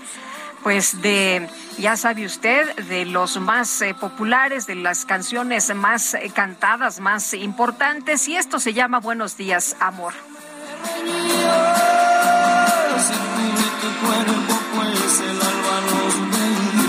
Esto, por supuesto, interpretado por José José. Bueno, nos dice una persona al auditorio, buenos días desde San Luis Potosí, solo para la reflexión, la actual legislatura con mayoría de Morena en eh, su eh, que salgan y dicen que son la legislatura de paridad e inclusión. Me pregunto, ¿no es discriminación? A quien opina diferente y llamaron traidores a quienes así se manifestaron. Morena es igual que incongruencia. Buenos días, nos dice el ingeniero Herrera desde Coyoacán. Con la renuncia de Boris Johnson, debido a que hizo de la mentira una política tal como lo está comentando su entrevistado, sería ideal que alguien le explique esto al señor del palacio.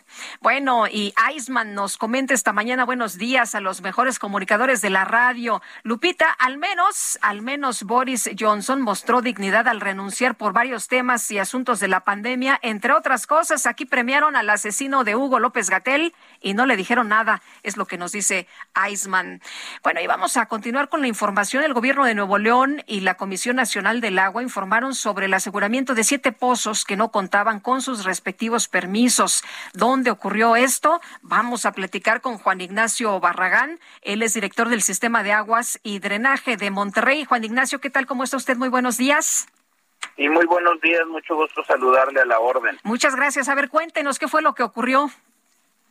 Bueno, en realidad esos eh, siete pozos son los que se han asegurado esta semana.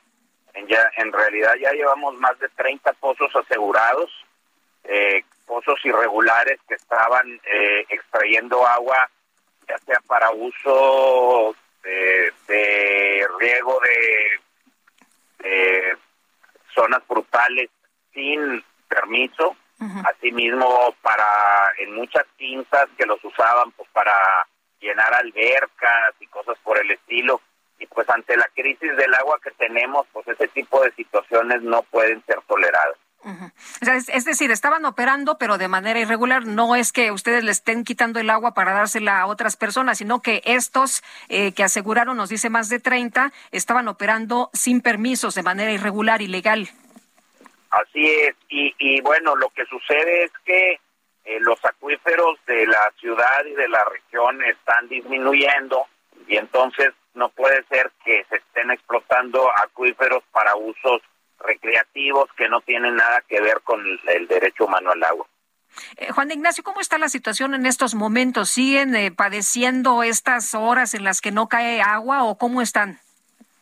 Sí, seguimos eh, estables. Mejoró un poco la situación gracias a las lluvias que tuvimos la semana pasada, eh, o hace dos semanas, perdón.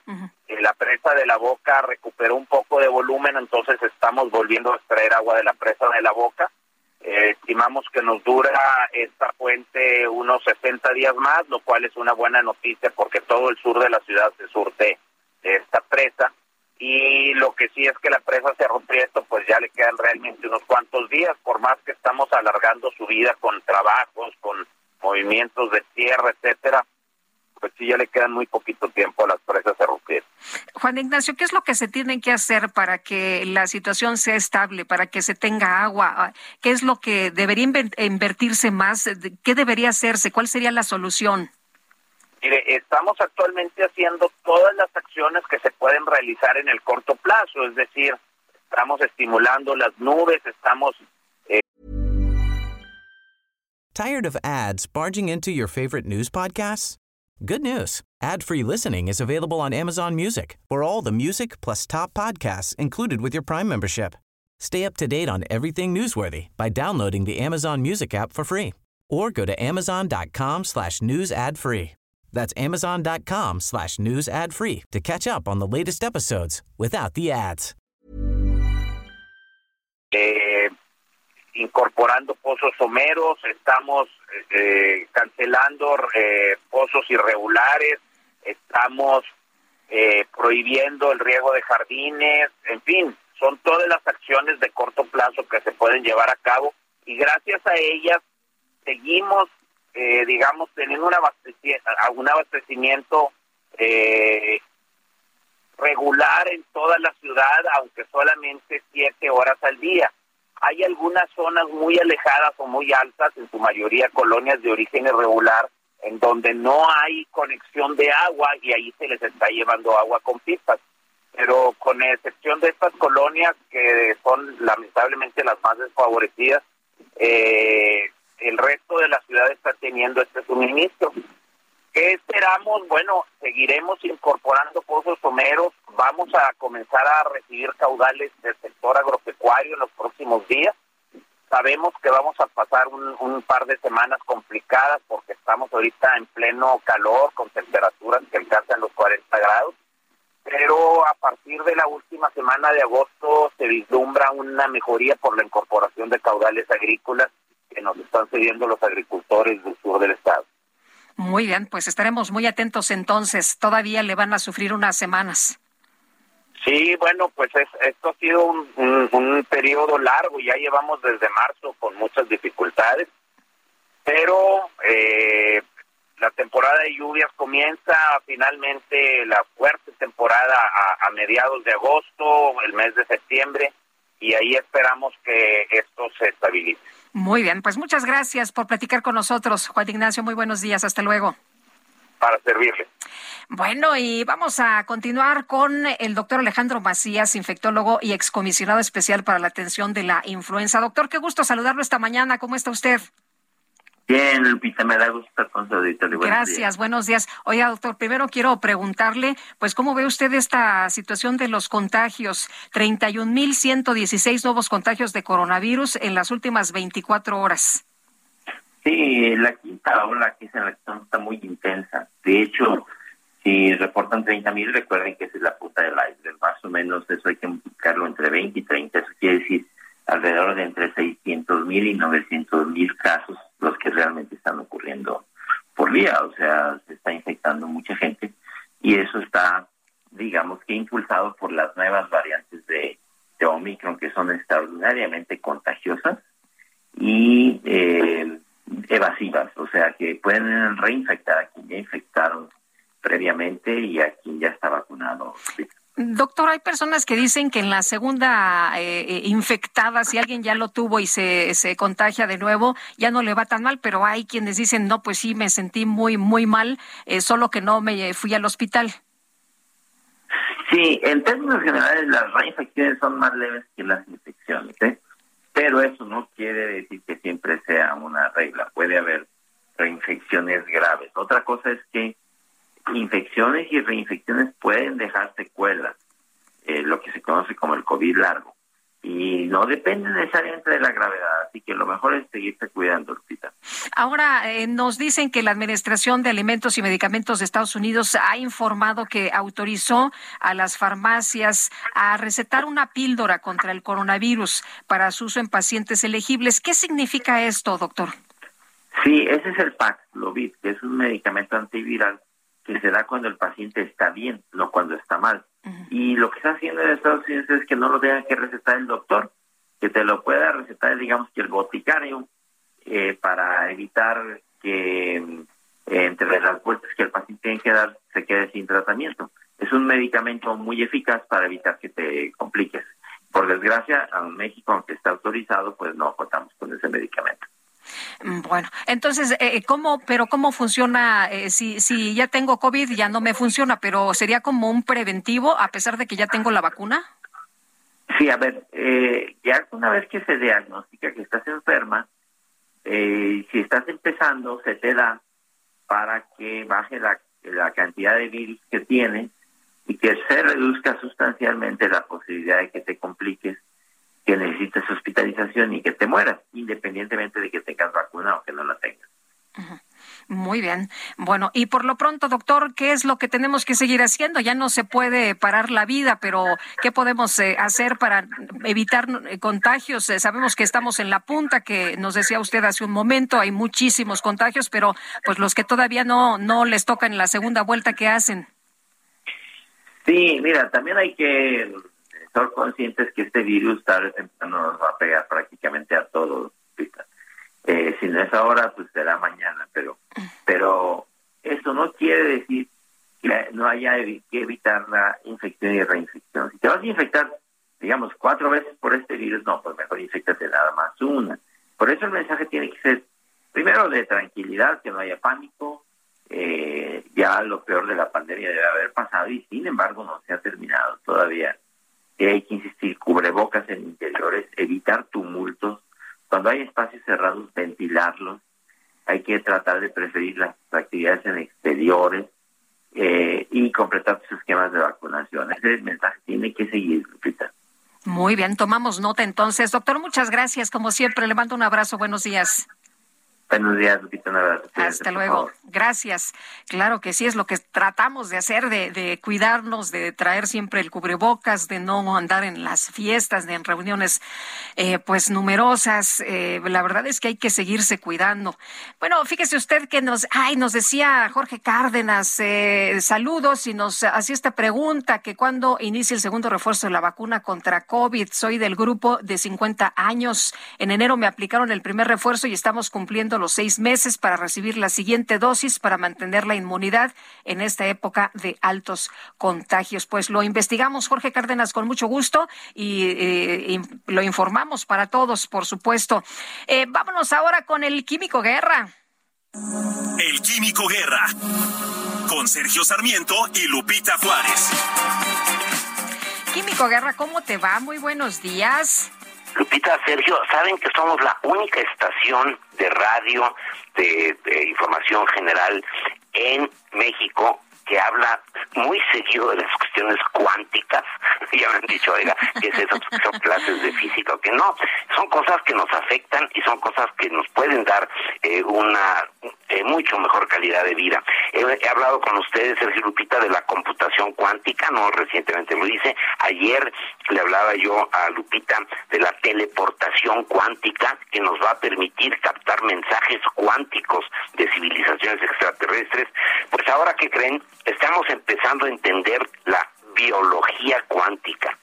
Desde hace algunas décadas los científicos están observando la fotosíntesis desde el ángulo cuántico. ¿Por qué es esto? Bueno, vamos, ¿qué es un quantum para empezar, no? Es la cantidad más pequeña de energía, Sergio Lupita, que puede ser absorbida, propagada o, digamos, emitida por la materia son como escalones, ¿no? Como peldaños de una escalera. O sea, nos dice la mecánica cuántica que no no se da en una línea recta, que no es una rampa, ¿no? Que vaya subiendo así continuo eh, la manera en que se transmite la energía, sino a través de brincos, de, de peldaños, de escalones. La biología cuántica es el estudio de las aplicaciones de la mecánica cuántica a organismos vivos en procesos que no pueden ser descritos adecuadamente por las leyes de la física clásica. La física clásica que nos dice que una cosa puede ser uno o cero, pero puede ser las dos cosas al mismo tiempo, no no nos entra en la mente, ¿no? Pues fíjense que sí puede ser, precisamente por estos peldaños, los brincos que suceden. Así, por ejemplo, los procesos de conversión de energía luminosa en energía química y las reacciones fotosintéticas son de naturaleza cuántica, es lo que tenemos que entender. La, esta maravilla de la vida, lo que permite hablar con ustedes ahorita, que todos los que nos están escuchando estamos vivos, se debe a la fotosíntesis, a final de cuentas, a la vida verde, a la clorofila, que, que, bueno, precisamente absorbe la luz del sol, que son fotones, y lo convierte, imagínense, en ramitas, tronquitos, raíces, o sea, toma el dióxido de carbono de la atmósfera, le quita el carbono al oxígeno y ese carbono lo va juntando en cadenas que hacen la celulosa. Bueno, esto se hace con base en la mecánica cuántica. Otro ejemplo, por ejemplo, lo tenemos con las enzimas, que son biomoléculas que aceleran la velocidad de reacciones químicas en las células vivas. Un ejemplo, eh, ¿por qué engordamos? o por qué tenemos tendencia a engordar algunas gentes, pues porque tenemos una lipasa que es una enzima que convierte, que, está muy activa con nosotros, convierte los triglicéridos en monoglicéridos para que puedan ser absorbidos por el cuerpo. Si no tenemos mucha lipasa, no se, eh, digamos, se absorbe la grasa y la gente no engorda. Eso tiene que ver con la mecánica cuántica, por mucha gente que está preocupada por el peso, ¿no? Es tan importante esto que Japón está invirtiendo el, este año 700 millones de dólares creando el Instituto de Ciencias Médicas Cuánticas. O sea, no es una cuestión así de, pura quimera de los físicos que estén eh, lucubrando sobre esto, no, sino es un que ya invento, está directamente en nuestra vida. No es un invento, me mandabas esta información, qué impresionante. Ya existe el Instituto de Ciencias Médicas Cuánticas en Japón. Exacto. Entonces esto viene y bueno, no solamente es la computadora cuántica o la teleportación cuántica, también la biología cuántica está entrando en nuestras vidas, Sergio Lupita.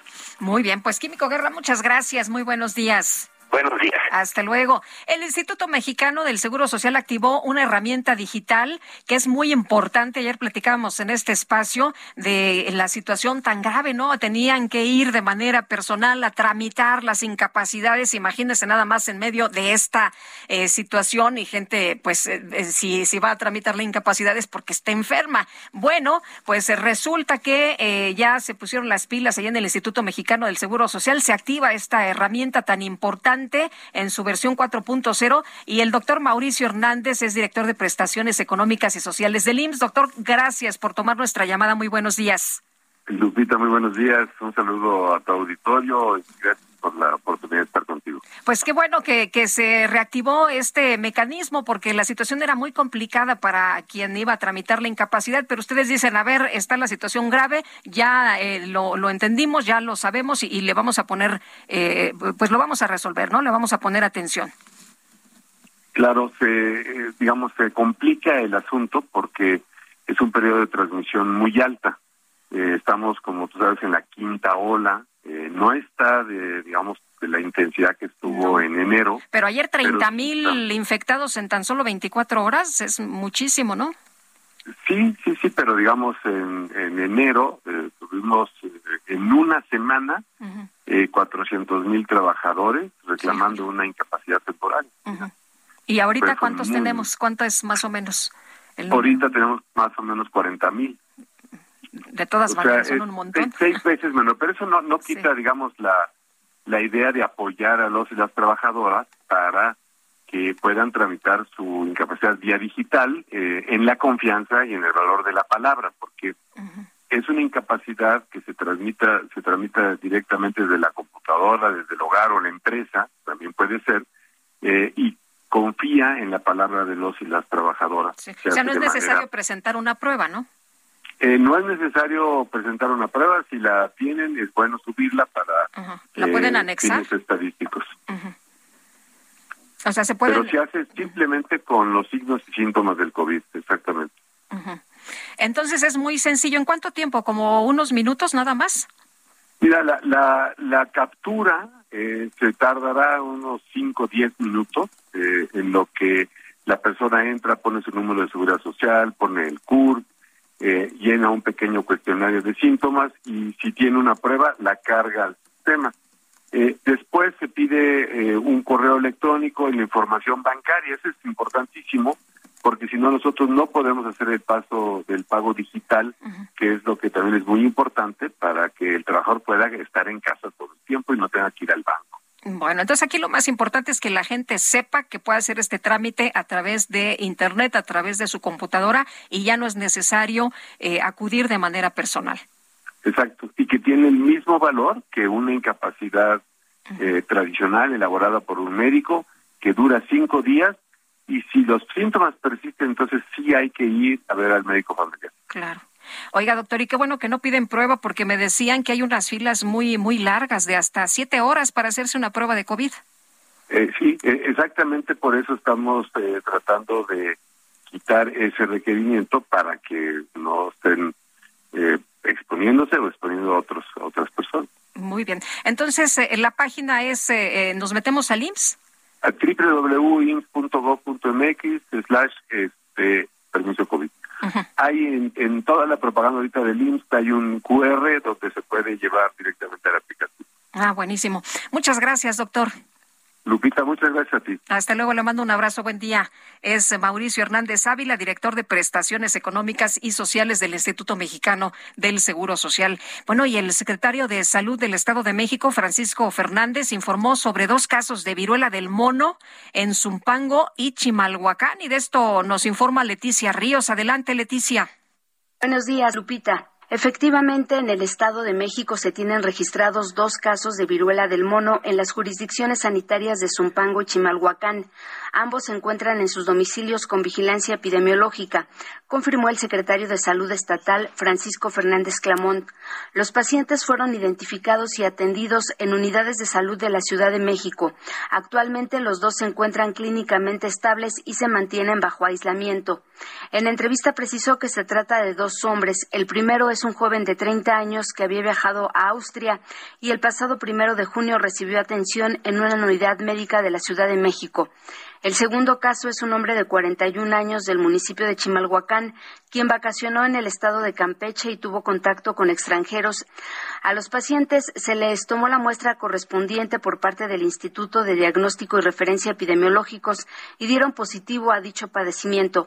El funcionario destacó que en ambos casos se llevó a cabo el cerco epidemiológico de las personas con las que estuvieron en contacto. El secretario de Salud señaló que además la dependencia está trabajando y en vigilancia constante de la hepatitis grave de causas desconocidas en niños. Hasta el momento, afortunadamente, no se ha registrado ningún caso en el Edomex. Hasta aquí mi reporte. Muchas gracias. Gracias a ti, Leticia Ríos, por esta información. Pues está lo relevante, lo que ha ocurrido con esta que, pues, es eh, la viruela del mono que apareció primero allá en eh, España, los primeros casos, y después eh, se ha sabido de la dispersión en otras partes del mundo. Ha llegado a México y bueno, pues ahora lo que nos dice Leticia Ríos, dos casos en el Estado de México. Israel Lorenzana, ¿cómo te va? Buenos días. ¿Dónde andas esta mañana? Lupita, muchísimas gracias. Estamos ubicados ahora a la altura de la avenida Lieja, esto al cruce con el circuito interior. Esta avenida que lleva hacia la zona de Polanco, Lupita, está bloqueada en estos momentos por un grupo de manifestantes.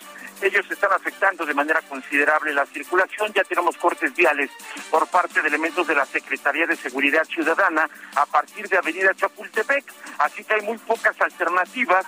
Hay que pedir a nuestros amigos que por supuesto anticipen su paso o sigan su marcha a través de la zona del Paseo de la Reforma y se incorporen precisamente en la zona de Polanco. Hay que por supuesto tomar en cuenta las recomendaciones el sentido puesto a través de Reforma Lupita sin ningún problema para nuestros amigos que van con dirección hacia la Avenida de los Insurgentes. El circuito interior también sin ningún problema la circulación a buena velocidad. Lupita, la información que te tengo. Israel, muchas gracias. Hasta luego. Hasta luego, muy buenos días. Y Gerardo Galicia, ¿dónde te encuentras? Justo sobre la avenida Arcos de Belén, Lupita, excelente mañana, donde hemos tenido ya cierres a la circulación en el bloque de carriles del lado izquierdo y esto ha provocado tremendo caos en todo este perímetro. Para nuestros amigos que llegan por San Pablo, su continuación paga y desean continuar a través de Arcos de Belén, se van a topar con reducción de carriles. Incluso tuvimos cierre total en los eh, de extrema izquierda y esto se debe, Lupita, a que debido a las obras de remodelación que se van a realizar en la línea número uno del metro, los carriles de la izquierda de Arcos de Belén, a partir de Doctor Andrade y hasta Doctor Río de la Loza, es una cuadra frente al registro civil, se va a utilizar como bodega y almacén para poder llegar y para poder trasladar todos los materiales que se van a utilizar para la remodelación. Así que a lo largo de estos ocho meses, estos carriles van a quedar completamente cerrados, solo van a quedar dos para poder avanzar en los carriles de extrema derecha una situación bastante, bastante complicada, sobre todo para nuestros amigos que se dirigen a la avenida Chapultepec. Hay que salir con mucho tiempo. Gracias. Y por lo pronto, Lupita, el reporte. Hasta luego, Gerardo. Buenos días. Nosotros hacemos una pausa y regresamos.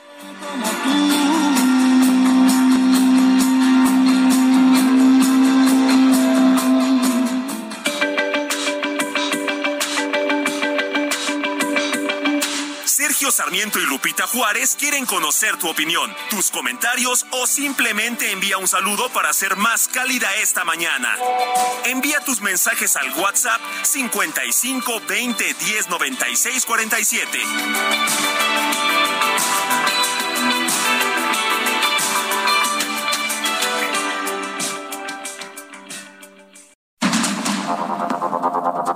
Continuamos con Sergio Sarmiento y Lupita Juárez por el Heraldo Radio.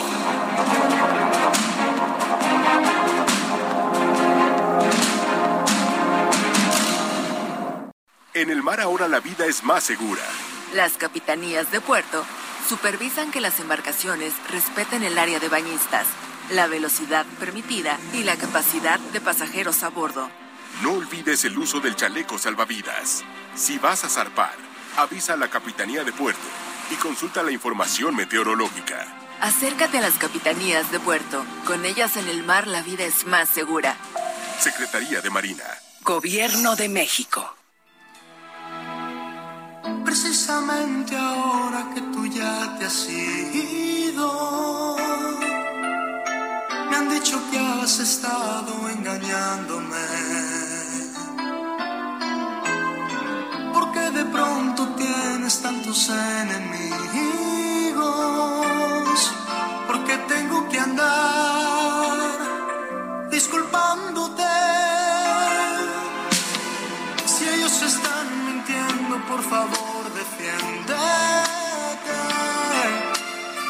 Yo sé que no lo harás, pues dicen la verdad.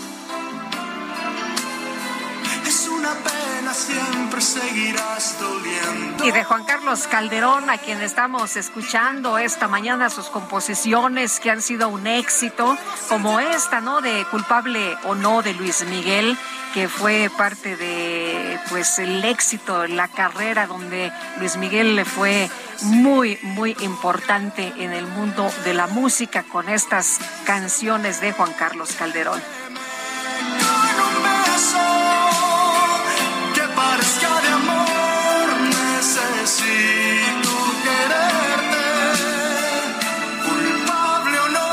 Son las nueve de la mañana con dos minutos. Nos vamos a un resumen de lo más importante.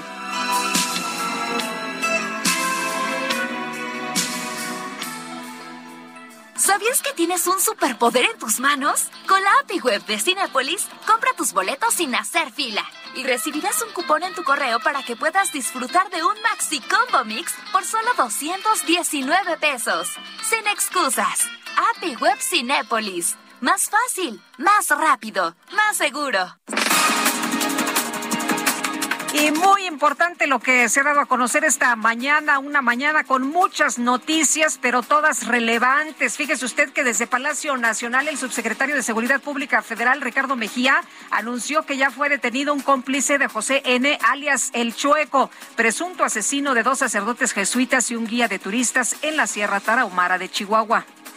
Se detuviera en Mexicali a Julio César N., quien se encuentra relacionado con el homicidio de los padres jesuitas, así como del guía de turistas. Este sujeto presuntamente se encontraba con José N. alias El Chueco cuando tiraron los cuerpos de las víctimas en Chihuahua. Esta detención es importante y se suma a otras 11 detenciones. Son miembros de la organización criminal del sujeto apodado El Chueco, además de, como aquí se ha dado cuenta, ha habido también decomisos y aseguramientos de armas y vehículos. ¿Y qué tal esta que acaba de lanzar en la mañana Pablo Gómez, el titular de la Unidad de Inteligencia Financiera, reveló que la dependencia detectó que el expresidente, escuche usted, no es Calderón, es Enrique Peña Nieto, recibió 26 millones de pesos entre 2013 y 2022 a través de transferencias internacionales entre México y, y España. Vamos a escuchar lo que comentó. Derivado de las facultades con que cuenta la Unidad de Inteligencia Financiera, se realizó un análisis de los reportes financieros y avisos de quienes realizan actividades vulnerables, a través de los cuales se detectó un esquema donde un expresidente de la República obtuvo beneficios económicos. En este esquema se observó que el, mandata, el exmandatario, por medio de transferencias internacionales, recibió 26 millones mil cuatrocientos 29 pesos 74 centavos moneda nacional.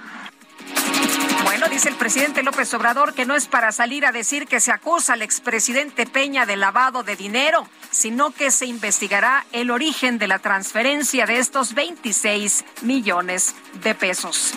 El Tribunal Electoral dio por cumplida la medida cautelar dictada en contra de la Presidencia de la República para el retiro de propaganda gubernamental ilegal durante la veda por la consulta de mandato. Y la jefa de gobierno de la Ciudad de México, Claudia Sheinbaum, sostuvo una reunión con representantes de las embajadas de Noruega, Chile, Finlandia, Irlanda, Colombia, Austria, Nueva Zelanda y Ucrania para intercambiar experiencias sobre políticas públicas. Estoy muy contenta de recibirlas, eh, mujeres representantes de distintos pueblos, por supuesto orgullosas representantes como mujeres y además creo que tenemos muchas cosas en común. Entonces, eh, pues bienvenidas, que no sea la única vez y que a partir de ahora ya podamos establecer una relación mucho más estrecha. El Papa Francisco designó al maltés Joseph Spiteri como nuevo nuncio apostólico en México, esto a siete meses, por cierto, de la salida del italiano Franco Coppola. Y la Comisión Europea aprobó incluir el gas natural y la energía nuclear en su lista de actividades sostenibles, una medida que fue muy criticada por distintas organizaciones ambientalistas.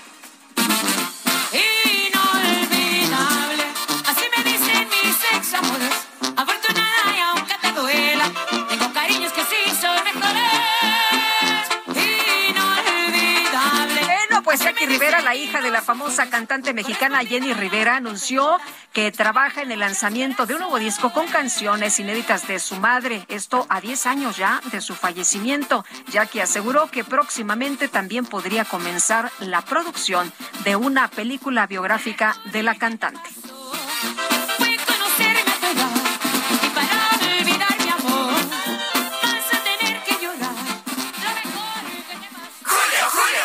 Llegó el momento de bajar estas llantitas. Sí, ya llegó, porque te llevas la segunda al 70% de descuento en todas las llantas para auto. Y además, dos por uno en todos los aceites lubricantes, anticongelantes y aditivos. Con Julio lo regalado te llega, solo en Soriana. A julio 7, aplican restricciones.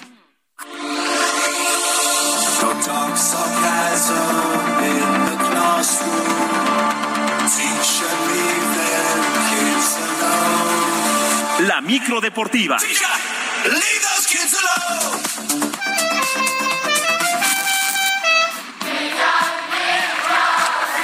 Ay, el DJ Kike, ¿qué tal con eh, estas canciones, oye, que son tan revolucionarias en la música? Estas Oye, versiones. Este, ¿cómo estás? Antes que ¿Cómo nada, mi estás, querida mi Guadalupe? querido Julio Romero? Eh, amigos del auditorio, Antes- pues hoy ahora sí que antes que nada, buenos Antes días. que otra cosa.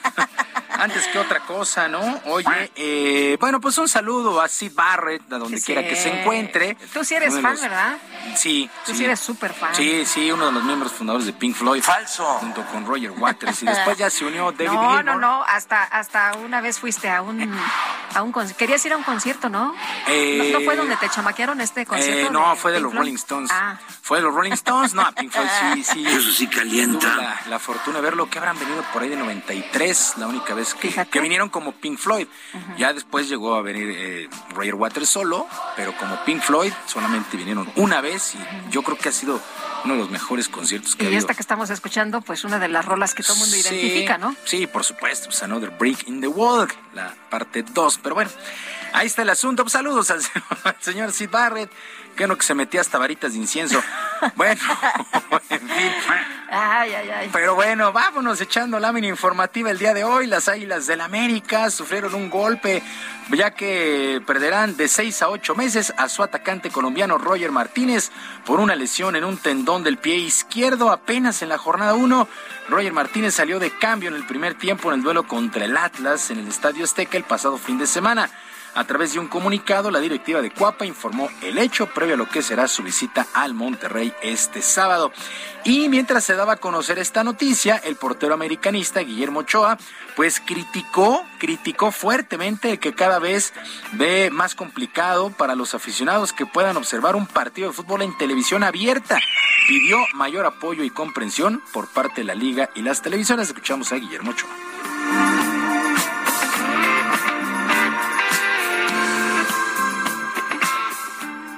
La línea a seguir en un futuro, eh, que la Liga Mexicana eh, se unifique y, y, que se pueda ver en otros lados, porque, bueno, por experiencia me tocó vivirlo en Europa y, y de, a mi llegada pues, es complicado, ¿no? A veces los mismos compañeros, los mismos clubes eh, no conocen, no conocen la, tanto la Liga Mexicana.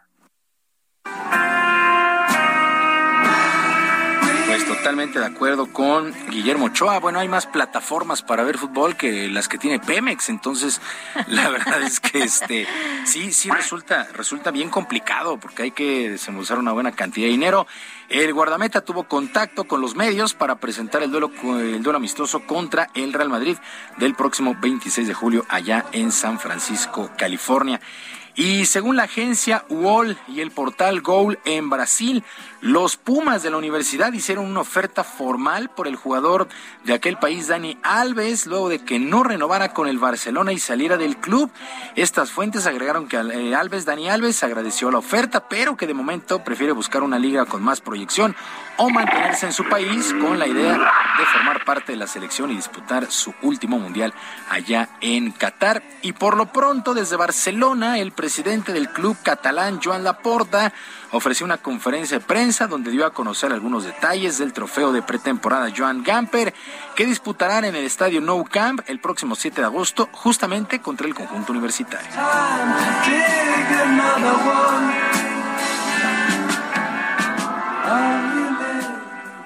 Eh, que además estoy seguro que será un buen espectáculo futbolístico con un equipo mexicano que siempre pues lo, lo da todo, aparte de la calidad que tienen y no nos habíamos planteado otras opciones. En el mercado mexicano hay, hay en la Liga Mexicana hay grandes equipos, pero la opción que se nos planteó y la verdad es que nos pareció muy bien fue la de los Pumas y es la que hemos elegido. En el próximo, próximo 7 de agosto, el equipo de Pumas contra el Barcelona. Y luego de la derrota ante Jamaica en su presentación el día de hoy a las 9 de la noche, la selección mexicana de fútbol femenil prácticamente se juega la vida ante su similar de Haití en el segundo duelo del premundial de la CONCACAF rumbo a la Copa de Australia y Nueva Zelanda 2023. El equipo que dirige Mónica Vergara prácticamente ya no tiene margen de error en lo que será este duelo y posteriormente el lunes contra los Estados Unidos. Este sí está bravísimo. El duelo contra eh, los Estados Unidos, pero esto será el lunes. Por lo pronto, pues hay que ganar esta noche si se quiere mantener con vida en este selectivo. El español Rafael Nadal avanzó a las semifinales del abierto de tenis de Wimbledon, el tercer Grand Slam de la temporada en un juego épico, en un juego épico con muchas molestias. Rafael Nadal avanzó con parciales de 3-6, 7-5, 3-6, 7-5 y 7-6, eliminando al estadounidense Taylor Fritz en un duelo que nada más duró 4 horas y 20 minutos. El duelo el día de ayer, Nick Kyrgios también llega a la siguiente ronda. El australiano eliminó al chileno Cristian Garín en tres sets. En estos momentos, semifinales en la rama femenil. Eh, Ons Javeur de Túnez está venciendo a Tatjana Marina de Alemania, parciales de eh, 6-2, 3-6 y 4-0. Estamos en el tercer set. En un ratito más estará arrancando el duelo entre Yelena Rybakina de Kazajistán contra la romana Simona Halep, que después de muchos años regresa a unas semifinales allá en Wimbledon. Y fue presentado de manera oficial Juan Toscano, el mexicano, como nuevo jugador de los Lakers de Los Ángeles para la próxima temporada del básquetbol de la NBA. Luego de salir campeón con los guerreros de Golden State, Toscano llega a una de las quintetas más populares de la liga con el objetivo bien claro, aportar para las estrellas como LeBron James y Anthony Davis y lograr otra vez el campeonato.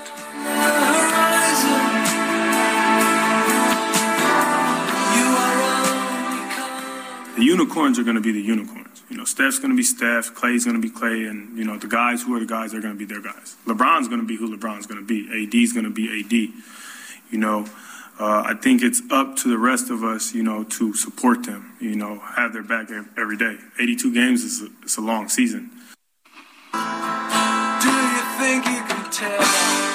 Bueno, los unicornios van a ser los unicornios, los roles están marcados, LeBron va a ser LeBron, Anthony Davis, Anthony Davis, el resto de los jugadores debemos estar ahí para apoyarlos, eso es lo que planeo hacer en la campaña. Pues sí, llega Juan Toscano con los Lakers, uno de los equipos en, verdad, en verdad más populares, no nada más allá en los Estados Unidos, sino tan, tan vecino también aquí en nuestro país. Guadalupe, amigos del auditorio, la información deportiva este jueves, que sea un extraordinario día tápense porque si está fresco allá sí hace frío? Está, sí, sí, está haciendo friecito. Entonces, pues tome sus precauciones. Ay, pues como nosotros aquí estamos tan aquí está todo dar. plácidamente. Muy bien. Entonces, hay que cuidarse. Nos escuchamos el día de mañana, que es un extraordinario jueves para todos. Muchas gracias, mi querido Julio. Muy buenos días también para ti.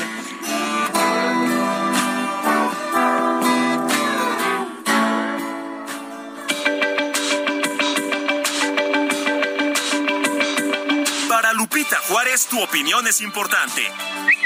Síguela en arroba Lupita Juárez H.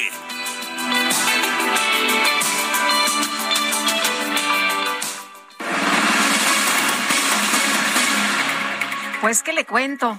No, no le digo, esta mañana creo que está pasando todo. Esta mañana, qué barbaridad, qué intensidad con la información, de todo un poco.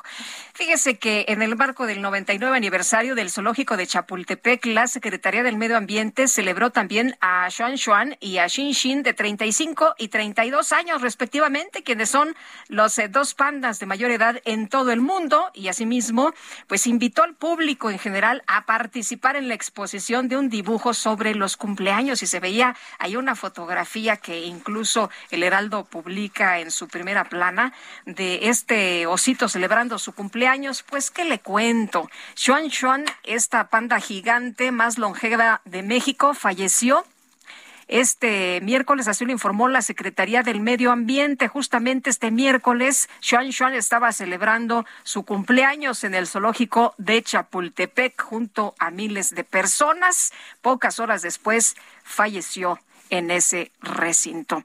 Y bueno, pues vámonos ahora con información de Antonio Bautista, coeditor de Estados en el Heraldo de México. Toño, ¿cómo estás? ¿De qué nos platicas esta mañana? Muy buenos días. Lupita, buenos días. Bueno, pues termina la semana y en varias entidades del país comienzan las vacaciones de verano, a pesar de que el país atraviesa por la quinta ola de contagios de la COVID-19, cuyo pico más alto se prevé que ocurra el próximo 17 de julio, pues los espacios turísticos como las zonas arqueológicas del país esperan tener un repunte en la cifra de visitantes mayor a lo registrado en lo que va del año. Al menos 16 entidades adelantaron el fin del ciclo escolar, aunque la Secretaría de Educación Pública estableció el término de las clases para el 28 de julio. San Luis Potosí lo adelantó desde el día primero por los aumentos en los contagios de la COVID-19. Otras entidades como Chihuahua y Coahuila concluyen este jueves y mañana lo hacen Sonora, Tamaulipas y Yucatán. A partir de la próxima semana concluirán el ciclo escolar de entidades como Aguascalientes, Baja California, Baja California Sur, Jalisco, Nuevo León, Quintana Roo, entre otras. En destinos turísticos, en los que se ubican las casi 200 zonas arqueológicas del país, se espera que la afluencia de visitantes mejore luego de dos años de la pandemia de la COVID-19. De acuerdo con estadísticas del Instituto Nacional de Antropología e Historia, la recuperación en este sector ha sido lenta. En marzo, el mes en el que ocurre la entrada de la primavera y es una fecha en la que muchas personas van a estos espacios para cargarse de energía, la cifra de visitantes nacionales y extranjeros a museos y sitios arqueológicos registró un millón doscientos cincuenta y seis mil personas. Si bien es superior a los cuatrocientos dieciséis mil de 2021, está por debajo de los más de dos millones y medio de turistas que se recibían en años anteriores a la emergencia sanitaria. Uno de cada cuatro paseantes este año viajó a Chichen Itza, espacio que por cierto cumple 15 años de estar en la lista de las maravillas del mundo moderno. Le siguieron Teotihuacán con 22% y Tulum con 8% del total. En marzo, en abril, durante el periodo vacacional de Semana Santa de este año, se registraron 1.618.605 visitantes, 28% más que el mes anterior. Prácticamente 7 de cada 10 de estos pacientes acudieron a espacios arqueológicos. La cifra de abril es 272% mayor a lo registrado en 2021, cuando solo hubo 434.000 visitantes, pero no igual aún a los más de 3 millones de turistas de 2019, año previo a la pandemia. Chichen Itza, Teotihuacán y Tulum siguieron entre los favoritos de los pacientes en ese mes. En junio, el número de visitantes bajó 30% comparado con abril, alcanzó un millón mil personas, lo que es 35% menor a las visitas de la época prepandémica. Entre los museos más visitados del país está el Castillo de Chapultepec, el Nacional de Antropología, el Templo Mayor y el Nacional de las Culturas en la Ciudad de México, la Lóndriga de Granaditas en Guanajuato y el Fuerte de San Juan de Ulúa en el puerto de Veracruz. La quinta ola de la COVID-19 coincide con este periodo ocasional, Lupita, justo en un momento en el que hasta ayer se tenían registrados 177.655 casos activos con una incidencia de 136 por cada 100.000 habitantes. Las entidades que tienen más casos activos en este momento son la Ciudad de México, Baja California Sur y Quintana Roo, y las que menos enfermos reportan son Chiapas, Michoacán y Guerrero. Así el panorama de este periodo vacacional de verano, Lupita. Muy bien, Toño, muchas gracias por el reporte. Muy buenos días. Muy buenos días. Hasta luego. Bueno, pues cuestionar la forma de vestir, llamar la atención a personas del mismo sexo por tomarse de la mano, negar acceso a alguien que lleva varios perros de paseo, aunque traigan correa, eh, pues son algunas de, de, las denuncias presentadas en los últimos meses por quienes acuden al Parque La Mexicana, que está ubicado allá en Santa Fe. Adrián Rubalcaba, alcalde de Coajimalpa, qué gusto saludarte esta mañana. Muy buenos días. Hola Lupita, bonito día. Igualmente. Oye, pues cuéntanos, eh, ¿ya se han tomado algunas medidas después de estas denuncias que no son nuevas? Ya eh, había varias semanas con este tipo de situaciones y estas denuncias, eh, incluso no nada más en medios, en redes sociales. Fíjate que es un tema que nos ha venido pegando ya desde hace varios años, pero se han intensificado en los últimos meses, en donde efectivamente la la seguridad privada del parque por instrucciones de los administradores, que es un fideicomiso que administra el área comercial y que creen que ya todo el parque se ha convertido en un parque privado cuando lo es un parque público, no permiten, como tú bien comentabas, eh, llevar actividades de este tipo. Si yo me quiero tomar una fotografía eh, con una cámara profesional para mi salón de clases, porque es nuestra graduación, me cobran una cantidad si quiero yo pasear más de tres perros, entonces no puedo ingresar porque lo permitido solamente son dos perros. Este, si yo soy una persona que mi preferencia sexual me llama a pintarme la cara, a maquillarme, entonces no me permiten el acceso al parque. Creo que son acciones sumamente graves que se han venido reiterando y que han sido acciones que hemos estado llamando la atención para que la administración del parque pues tome en consideración que esta es una violación a los derechos humanos. Sin embargo, este el caso ha sido completamente omiso y hemos trasladado inclusive estas violaciones de la normatividad a inclusive tener ya los establecimientos sin ni siquiera solicitar los permisos al gobierno, ya eh, operando sin documentación, vendiendo alcohol, teniendo estacionamientos con cobros excesivos por encima de la norma y esto nos ha obligado pues sin duda a abrir los estacionamientos para que sean gratuitos para la población hasta que no se regularice y se vuelva a restablecer el funcionamiento normal del parque. Eh, ese parque se construyó en la administración en la que yo fui jefe delegacional. Conozco perfectamente el espíritu del parque y el parque se construyó con el espíritu de que toda la ciudadanía pudiera disfrutar del parque y no se convirtiera en un parque clasista, en donde hubiera selección para quién puede. Y eso de que no te puedas ni tomar una foto, había unas quinceañeras que estaban ahí, ya sabes, todas muy, pues muy arregladitas con sus eh, chambelanes y resulta que están ahí peleando con el señor que no les dejaba tomar una foto. No, y les dicen, ¿te quieres tomar una foto? Bueno, el área de fotografías es de aquel lado, afuera del parque. Entonces, bueno, pues esa no es la idea.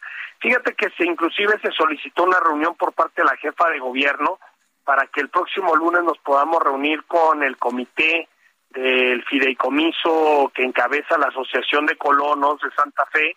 Y lamentablemente Itziar de Luisa, la administradora, eh, la presidenta de la Asociación de Colonos, manifiesta que puede ir ella, que es precisamente con quien eh, hemos tenido el diálogo y que no se ha resuelto, pero que el resto de los integrantes, uno es el rector de la, del TEC de Monterrey, otro entiendo que es eh, parte de, de, la empresa Costco, pues manifiestan que no, que no pueden asistir, que solamente asistiría ella. Muy bien. Pues por supuesto que esto entorpece pues, la posibilidad de poder llegar a un acuerdo. Pues Adrián, te agradezco mucho que nos hayas tomado la llamada, que nos platiques cómo está la situación y si te parece bien darle seguimiento.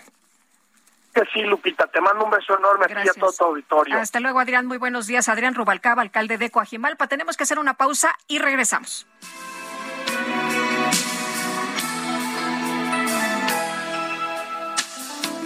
Ya derecho a reprocharte nada.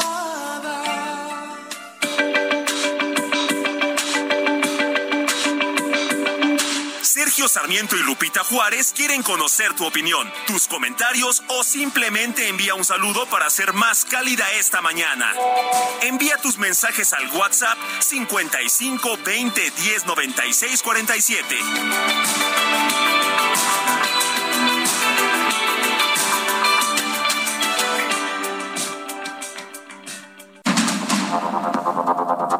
Continuamos con Sergio Sarmiento y Lupita Juárez por el Heraldo Radio.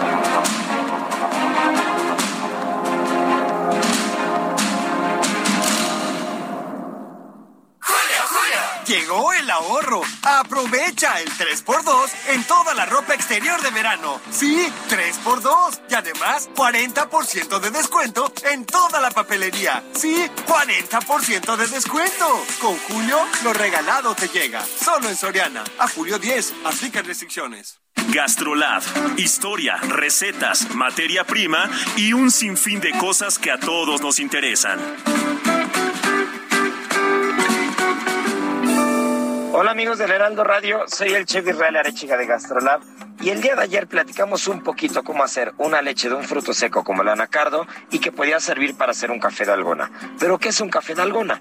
¿Cómo lo vamos a hacer? Vamos a necesitar proporciones iguales de café instantáneo en polvo y azúcar y lo vamos a mezclar muy muy bien con un batidor globo o una batidora con agua caliente o en este caso puede ser la leche de algún fruto seco.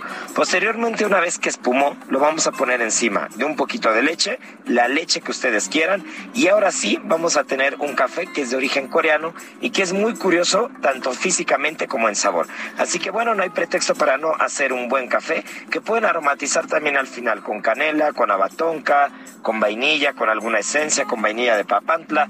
Es interminable la variedad de opciones que podemos tener, incluso acompañar con unos bizcochitos de almendra, con algún pan, un financier y tenemos una cosa espectacular para poder disfrutar a media semana.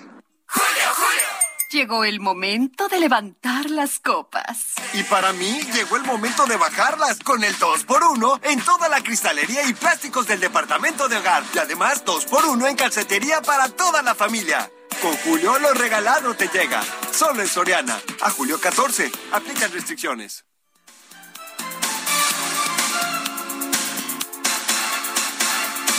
Me amarás,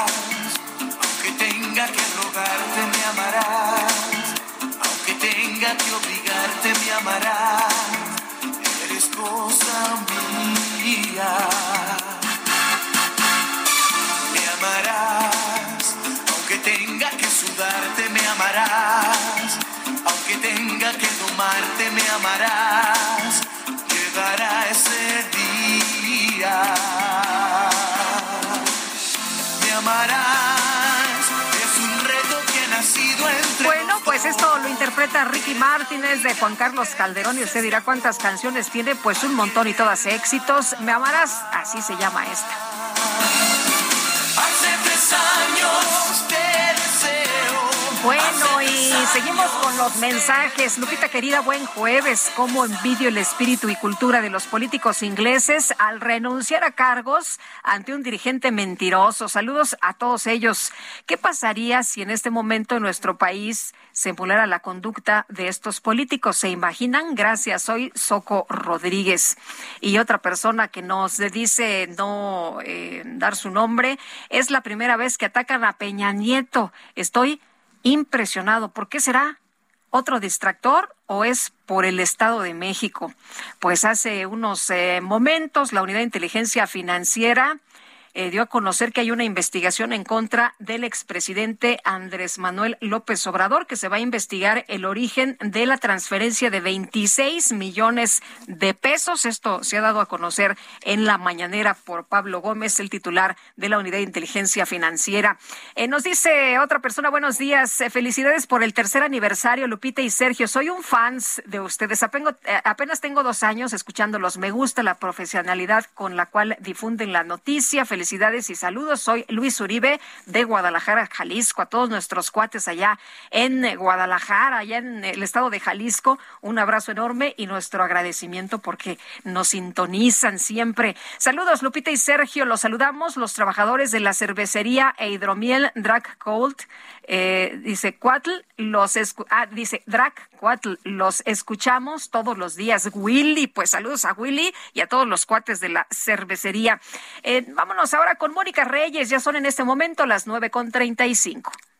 Claro que sí, con mucho gusto. Sergio Sarmiento, Lupita Juárez, muy buenos días. Pues llegaron los días únicos. Cámbiate a Citibanamex y disfruta de promociones únicas en todos nuestros productos. Descubre cuál es el ideal para tu momento de vida. Además, al contratar, participas para ganar boletos para el Fórmula 1 Gran Premio de la Ciudad de México 2022, presentado por Heineken. La vigencia es del 1 al 29 de julio del 2022. Las bases de la promoción están en www.citibanamex.com diagonal días únicos. Requisitos de contratación y comisiones en www.citibanamex.com. Regreso con ustedes. Seguimos con las noticias. Gracias. Gracias, Mónica. Buenos días. Pues de acuerdo con la Asociación Mexicana de Empresas de Seguridad Privada, la inseguridad que se vive en México demanda el cierre de filas. ¿A qué se refiere? Vamos a platicar con Joel Juárez Blanco, consejero de la Asociación Mexicana de Empresas de Seguridad Privada.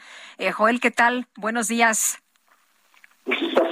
Muy buenos días. Con gusto de saludarte. Igualmente. Oye, pues eh, la inseguridad que vive el país, ustedes dicen, demanda el cierre de filas de los servicios de seguridad privada. ¿Y mm, eh, qué, significa qué significa esto? Eh, eh, ¿qué, quieren decir ustedes? ¿Cómo se identifican los riesgos? ¿Dónde hay amenazas? ¿Cuáles son las instalaciones estratégicas que debe cuidarse? Cuéntanos qué es lo que ustedes están planteando. Sí, mira, con mucho gusto te platico.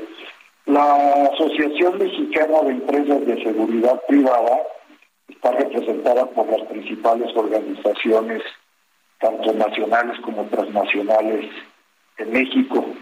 Eh, se habla de seguridad privada y se entiende que se representa únicamente cuerpos de seguridad física, aliaguardias, pero en términos reales la seguridad privada engloba y agremia a empresas y organizaciones de transporte de valores, empresas desde luego de guardia, de guardias armados. Sí, eh, Joel, un favor, ¿te puedes, te puedes acomodar la bocina eh, más cerquita, te la puedes poner más cerquita porque te estamos escuchando Ahora como... me oyes mejor. Ándale, ahí te oyes bien.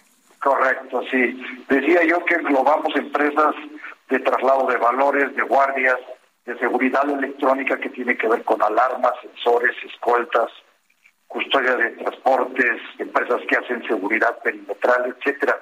¿Qué hace nada más? Eh, eh, estimamos que dentro de nuestra asociación tenemos una representación de cerca de 300 mil profesionales de la seguridad privada.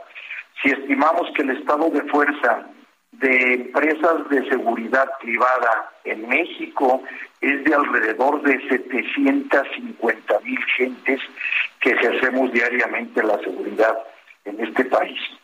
Y mira, eh, nosotros lo que hemos pugnado siempre es por hacer un esfuerzo eh, profesional, tratar de aplicar en beneficio del mercado que busca desde luego una respuesta eh, profesional, pues hemos tratado de trabajar mucho en todos los procesos de filtro, que la gente que ingresa a trabajar a empresas de seguridad privada sea gente bien hecha, que desde luego pase todos sus, sus exámenes psicométricos, psicológicos, toxicológicos, médicos, antecedentes no penales, etcétera, etcétera.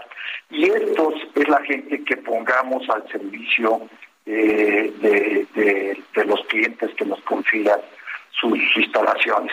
Nosotros, las empresas de seguridad privada, cuida, cuidamos espacios privados y los cuerpos de seguridad pública, pues los espacios públicos. Eh, entre ambos cuerpos nos complementamos. Mira, eh, hay grandes esfuerzos hoy con la evolución y tecnología que hay en, en el mundo, pues la seguridad pública se complementa con eh, cámaras, equipos, etcétera, que permiten tener una vigilancia prácticamente en cada esquina, en cada calle de, de nuestro país. Si consideramos que los 750 mil gentes que cuidan espacios privados, más cerca de alrededor de eh, 20 mil a 30 mil patrullas, camionetas blindadas, etcétera, que diariamente circulan por carreteras y, y por las ciudades haciendo procesos de supervisión. Lo que hacemos es nos complementamos. ¿Cómo? Nos convertimos en ojos y en oídos que tienen permanente comunicación con los cuerpos de seguridad pública, ya sea para que nos ayuden, pues los, las empresas de seguridad privada, cuidamos espacios privados, somos preventivos y en caso de alguna circunstancia que así lo amerite, nos hacemos auxiliar de los cuerpos de seguridad. Pero entonces esta coordinación, esta coordinación ya se viene realizando. Sí, sí, efectivamente se tiene una estrecha comunicación con los cuerpos de seguridad, tanto federales como eh, eh, estatales, y de esa manera se ejerce un cerco de seguridad entre los desde los espacios privados hacia los espacios públicos. Esta es la labor que, que nosotros este, realizamos. Joel, ¿qué medidas Eh, adicionales tendrían que implementarse en estos momentos en que pues la seguridad eh, del país eh, es una situación eh, prácticamente una exigencia, la, la principal, la número uno de la ciudadanía? Mira, nosotros en la Asociación Mexicana de Empresas de Seguridad Privada hemos sido principales impulsores de los procesos de profesionalización de la gente que se pone al servicio de la, de la seguridad. Esto es, a ver, en términos reales, aspiracionalmente no hay un jovencito al que le preguntes qué quiere ser de grande y te conteste que quiere ser guardia. Eh, nosotros lo que estamos haciendo es, estamos profesionalizando a la gente que ejerce día a día la seguridad.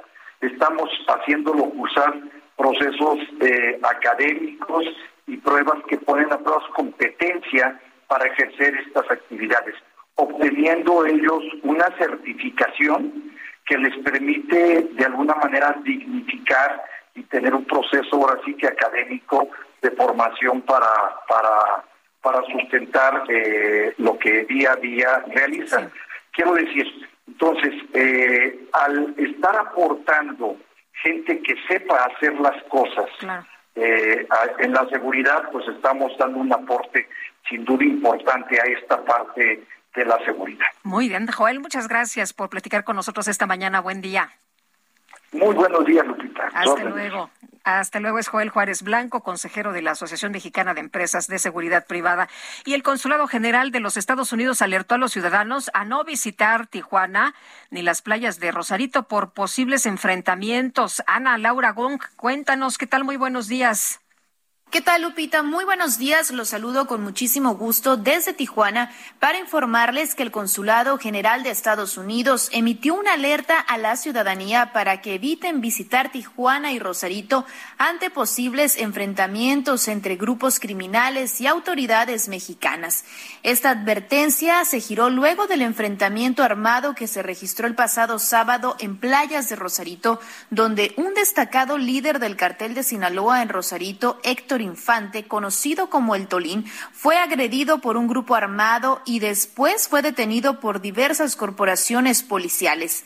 La advertencia de Estados Unidos preocupa al sector turístico y comercial, pues el presidente de la Cámara de Comercio, Servicios y Turismo de Tijuana, Julián Palombo Saucedo, señaló que la región enfrenta aún una crisis económica y con esto se avecinan pérdidas fuertes, sobre todo en temporada vacacional.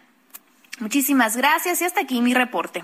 La, eh, Ana Laura, muchas gracias a ti. Muy buenos días. Pues, ¿cómo la ve? Ahí está la alerta, ahí está la advertencia a los ciudadanos de los Estados Unidos para que tengan cuidado, que no visiten Tijuana ni las playas de Rosarito, porque, pues ya sabe usted, el enfrentamiento entre el crimen organizado se puede dar en cualquier, en cualquier momento. El director del metro, Guillermo Calderón, y el secretario de Movilidad de la Ciudad de México, Andrés Layú, acordaron que este fin de pues es el eh, cierre de la línea 1 y Cintia Stetti nos tienes todos los detalles. Cuéntanos, ¿qué tal? Buenos días.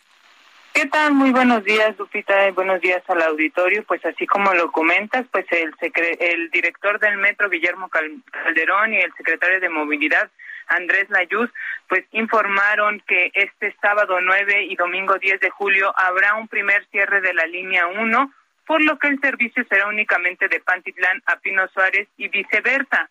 Esto pues en el marco de los trabajos preparatorios para la modernización de la línea 1, los cuales los funcionarios señalaron que eh, pues en estas fechas el tramo de funcionamiento será de observatorio a Isabel la Católica, sin embargo dijeron que pondrán autobuses de RTP justo para que eh, los usuarios que estén afectados por este cierre, este primer cierre de la línea 1 puedan llegar a su destino.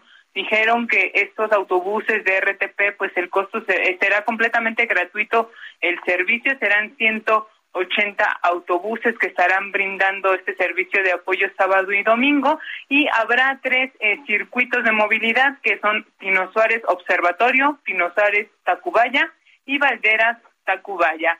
Esto pues dijo que eh, estas unidades operarán en un servicio eh, de horario similar al metro, que es de 6 a 24 horas, esto el sábado y el domingo de 7 a 24 horas. También recordaron que el cierre general de la línea y el cual durará ocho meses, eh, pues de esta línea 1, es a partir del lunes 11 de julio Habrá también unidades de RTP en, que harán parada en cada una de las dos estaciones que estarán cerradas y que es el tramo de Salto del Agua a Pantitlán, Lupita. Hasta el momento es la información que tenemos. Muy bien, pues tomamos nota entonces, Cintia. El próximo, esto es un cáliz, pero el próximo lunes ya va en serio, ¿no? Es correcto, el lunes 11 de julio inicia pues ya este cierre general de la línea 1, que repito es de, de Salto del Agua a Pantitlán. Eh, habrá 220 unidades de RTP que estarán brindando eh, pues el servicio que no estará dando el metro. Recordarle a, a, los usuarios que quienes utilizan en el metro o en RTP la tarjeta de movilidad integrada, eh, pues será el costo del pasaje del metro cinco pesos, podrán hacer el transporte a cualquiera de los dos, pero siempre y cuando utilicen la tarjeta de movilidad integrada. Muy bien. Cintia, gracias. Seguimos pendientes, muy buenos días. Buenos días también para ti. Y la periodista Susana Mendoza Carreño salió de terapia intensiva, por lo que su estado de salud se reporta como estable. Vamos con todos los detalles. Mayeli Mariscal, ¿qué tal? Adelante con tu reporte. Buenos días. Hola, ¿qué tal, Lupita? Todo el auditorio, muy buenos días. Pues días recuperando ya su salud, se reporta como estable y totalmente, eh, pues, eh, consciente, eh, ya en un estado íntegro. Así lo mencionó el doctor Jorge Villanueva, quien explicó que, pues, ya fue sacada de terapia intensiva, está en una habitación ya individual y se espera que sea en las próximas horas cuando deje el hospital, una vez que así indiquen los médicos. Y por lo pronto, pues, también este avances en la mejoría de su salud eh, pues implican el que ella pueda, ya rindió una declaración ministerial, el que pueda eh, pues ampliar esta declaración. Y también el día de ayer el gobernador de Jalisco, Enrique Alfaro Ramírez, dijo que será eh, parte de la fiscalía, las investigaciones que llevan a cabo, pues el investigar todas las líneas, no nada más la de robo, sino que pues agotar todas estas líneas que estén relacionadas con estos hechos, este ataque que sufrió el pasado viernes la periodista. Y por supuesto estaremos al pendiente tanto de su alta en el hospital, como también los avances de las investigaciones de la Fiscalía. Pues qué buenas noticias, eh, mi querida Mayeli, porque pues el pronóstico era reservado después de este ataque tan brutal. Y también otro asunto importante es que pues eh, vean todas las líneas de investigación, porque al principio pues muy tranquilamente se decía, ah, pues fue un robo, fue un robo, y ahí se queda. Y dijeron, claro que no, se van a hacer todas las investigaciones correspondientes y qué bueno, porque pues hay una línea muy importante sobre el tema de su trabajo. Así es, un ataque directo e incluso ella lo mencionó. Bueno, Mayeli, muchas gracias. Seguimos al pendiente. Seguimos pendientes. Buenos días. Un eh, saldo de al menos seis elementos lesionados fue lo que dejó una agresión de pobladores de Cuautepec de Hinojosa Hidalgo en contra de personal de la Guardia Nacional que pues tuvieron que evacuar la localidad. ¿Cómo la ve? Los pobladores hicieron que se fueran los elementos de la Guardia Nacional. Los hechos ocurrieron la tarde de este miércoles cuando pobladores llegaron a la base que el personal federal instaló en la localidad que se encuentra identificada como pues eh, un punto de altos índices de ordeña de hidrocarburos de ductos de petróleos mexicanos. Por eso no quieren a los elementos de la Guardia Nacional. Estos pobladores irrumpieron a las instalaciones para reclamar a los agentes por los hechos ocurridos durante la madrugada, en los que una persona, por cierto, perdió la vida y dos más resultaron heridas. Esto ocurrió luego de que supuestos guachicoleros atacaron con disparos de arma de fuego a personal de la Guardia Nacional, quienes respondieron la agresión en la comunidad de Almoloya y tras el deceso de uno de los sujetos, los vecinos se organizaron, acudieron a la base de la localidad de Santa Rita, a la que inicialmente rodearon para posteriormente ingresar por la fuerza. Posteriormente, entre pedradas y gritos de la gente, los integrantes de la Guardia Nacional evacuaron la base, hechos que fueron difundidos a través de videos que los pobladores compartieron en redes sociales. No, pues no se pueden enfrentar con toda la comunidad los elementos de la Guardia Nacional. Vámonos a un resumen de lo más importante.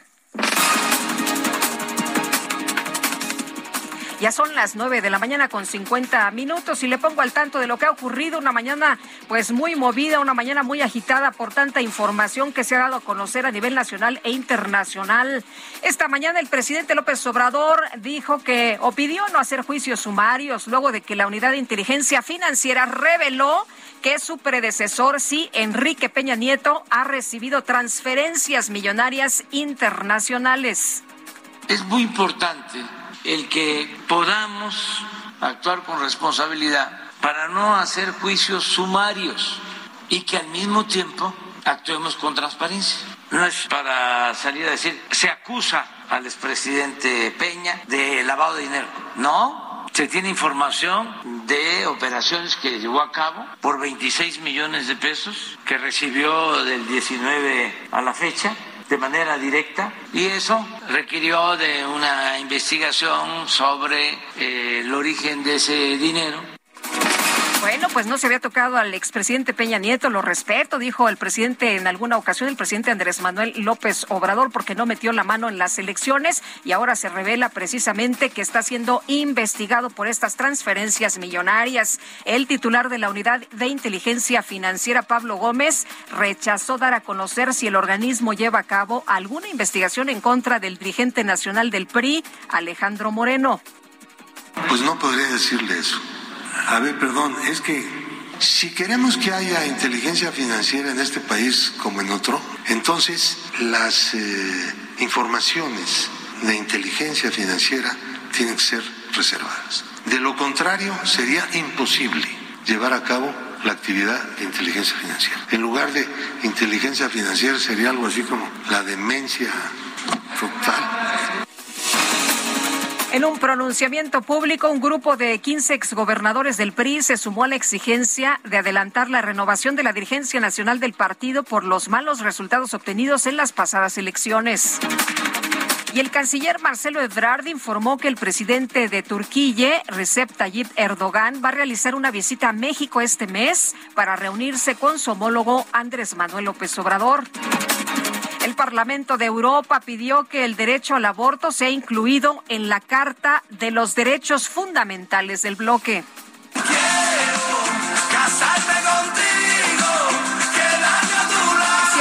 Se dio a conocer que en San Pedro Guamelula, Oaxaca, se llevó a cabo una boda entre el presidente municipal Víctor Hugo Sosa y una caimán. Ah, caramba. Bueno, pues una caimán de siete años conocida como Princesita. La ceremonia forma parte de una tradición de la comunidad en la que Princesita representa a la Madre Tierra y su matrimonio con el líder local simboliza la unión de lo humano con lo divino. Esto se lleva a cabo para tener agua y comida suficiente para todos los habitantes. Puedo mudarme a la y nosotros ya nos vamos. En nombre de todo el equipo agradezco el favor de su atención. Le deseo que tenga un excelente, excelente día. Este que empezó, pues muy movido, empezó con todo. Y mañana los esperamos aquí a las 7 en punto. Que la pasen todos muy bien. oculta amiga tú, un golpe de pasión, amor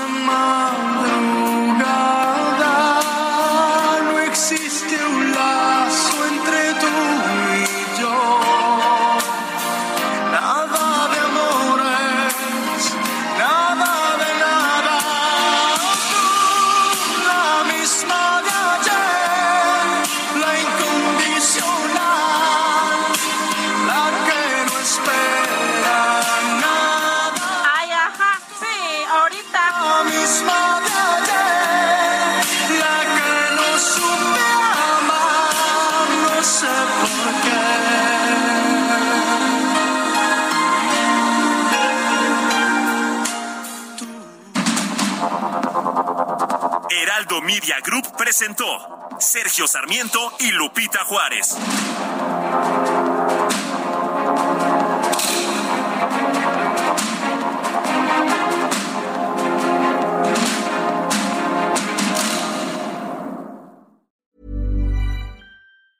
Tired of ads barging into your favorite news podcasts?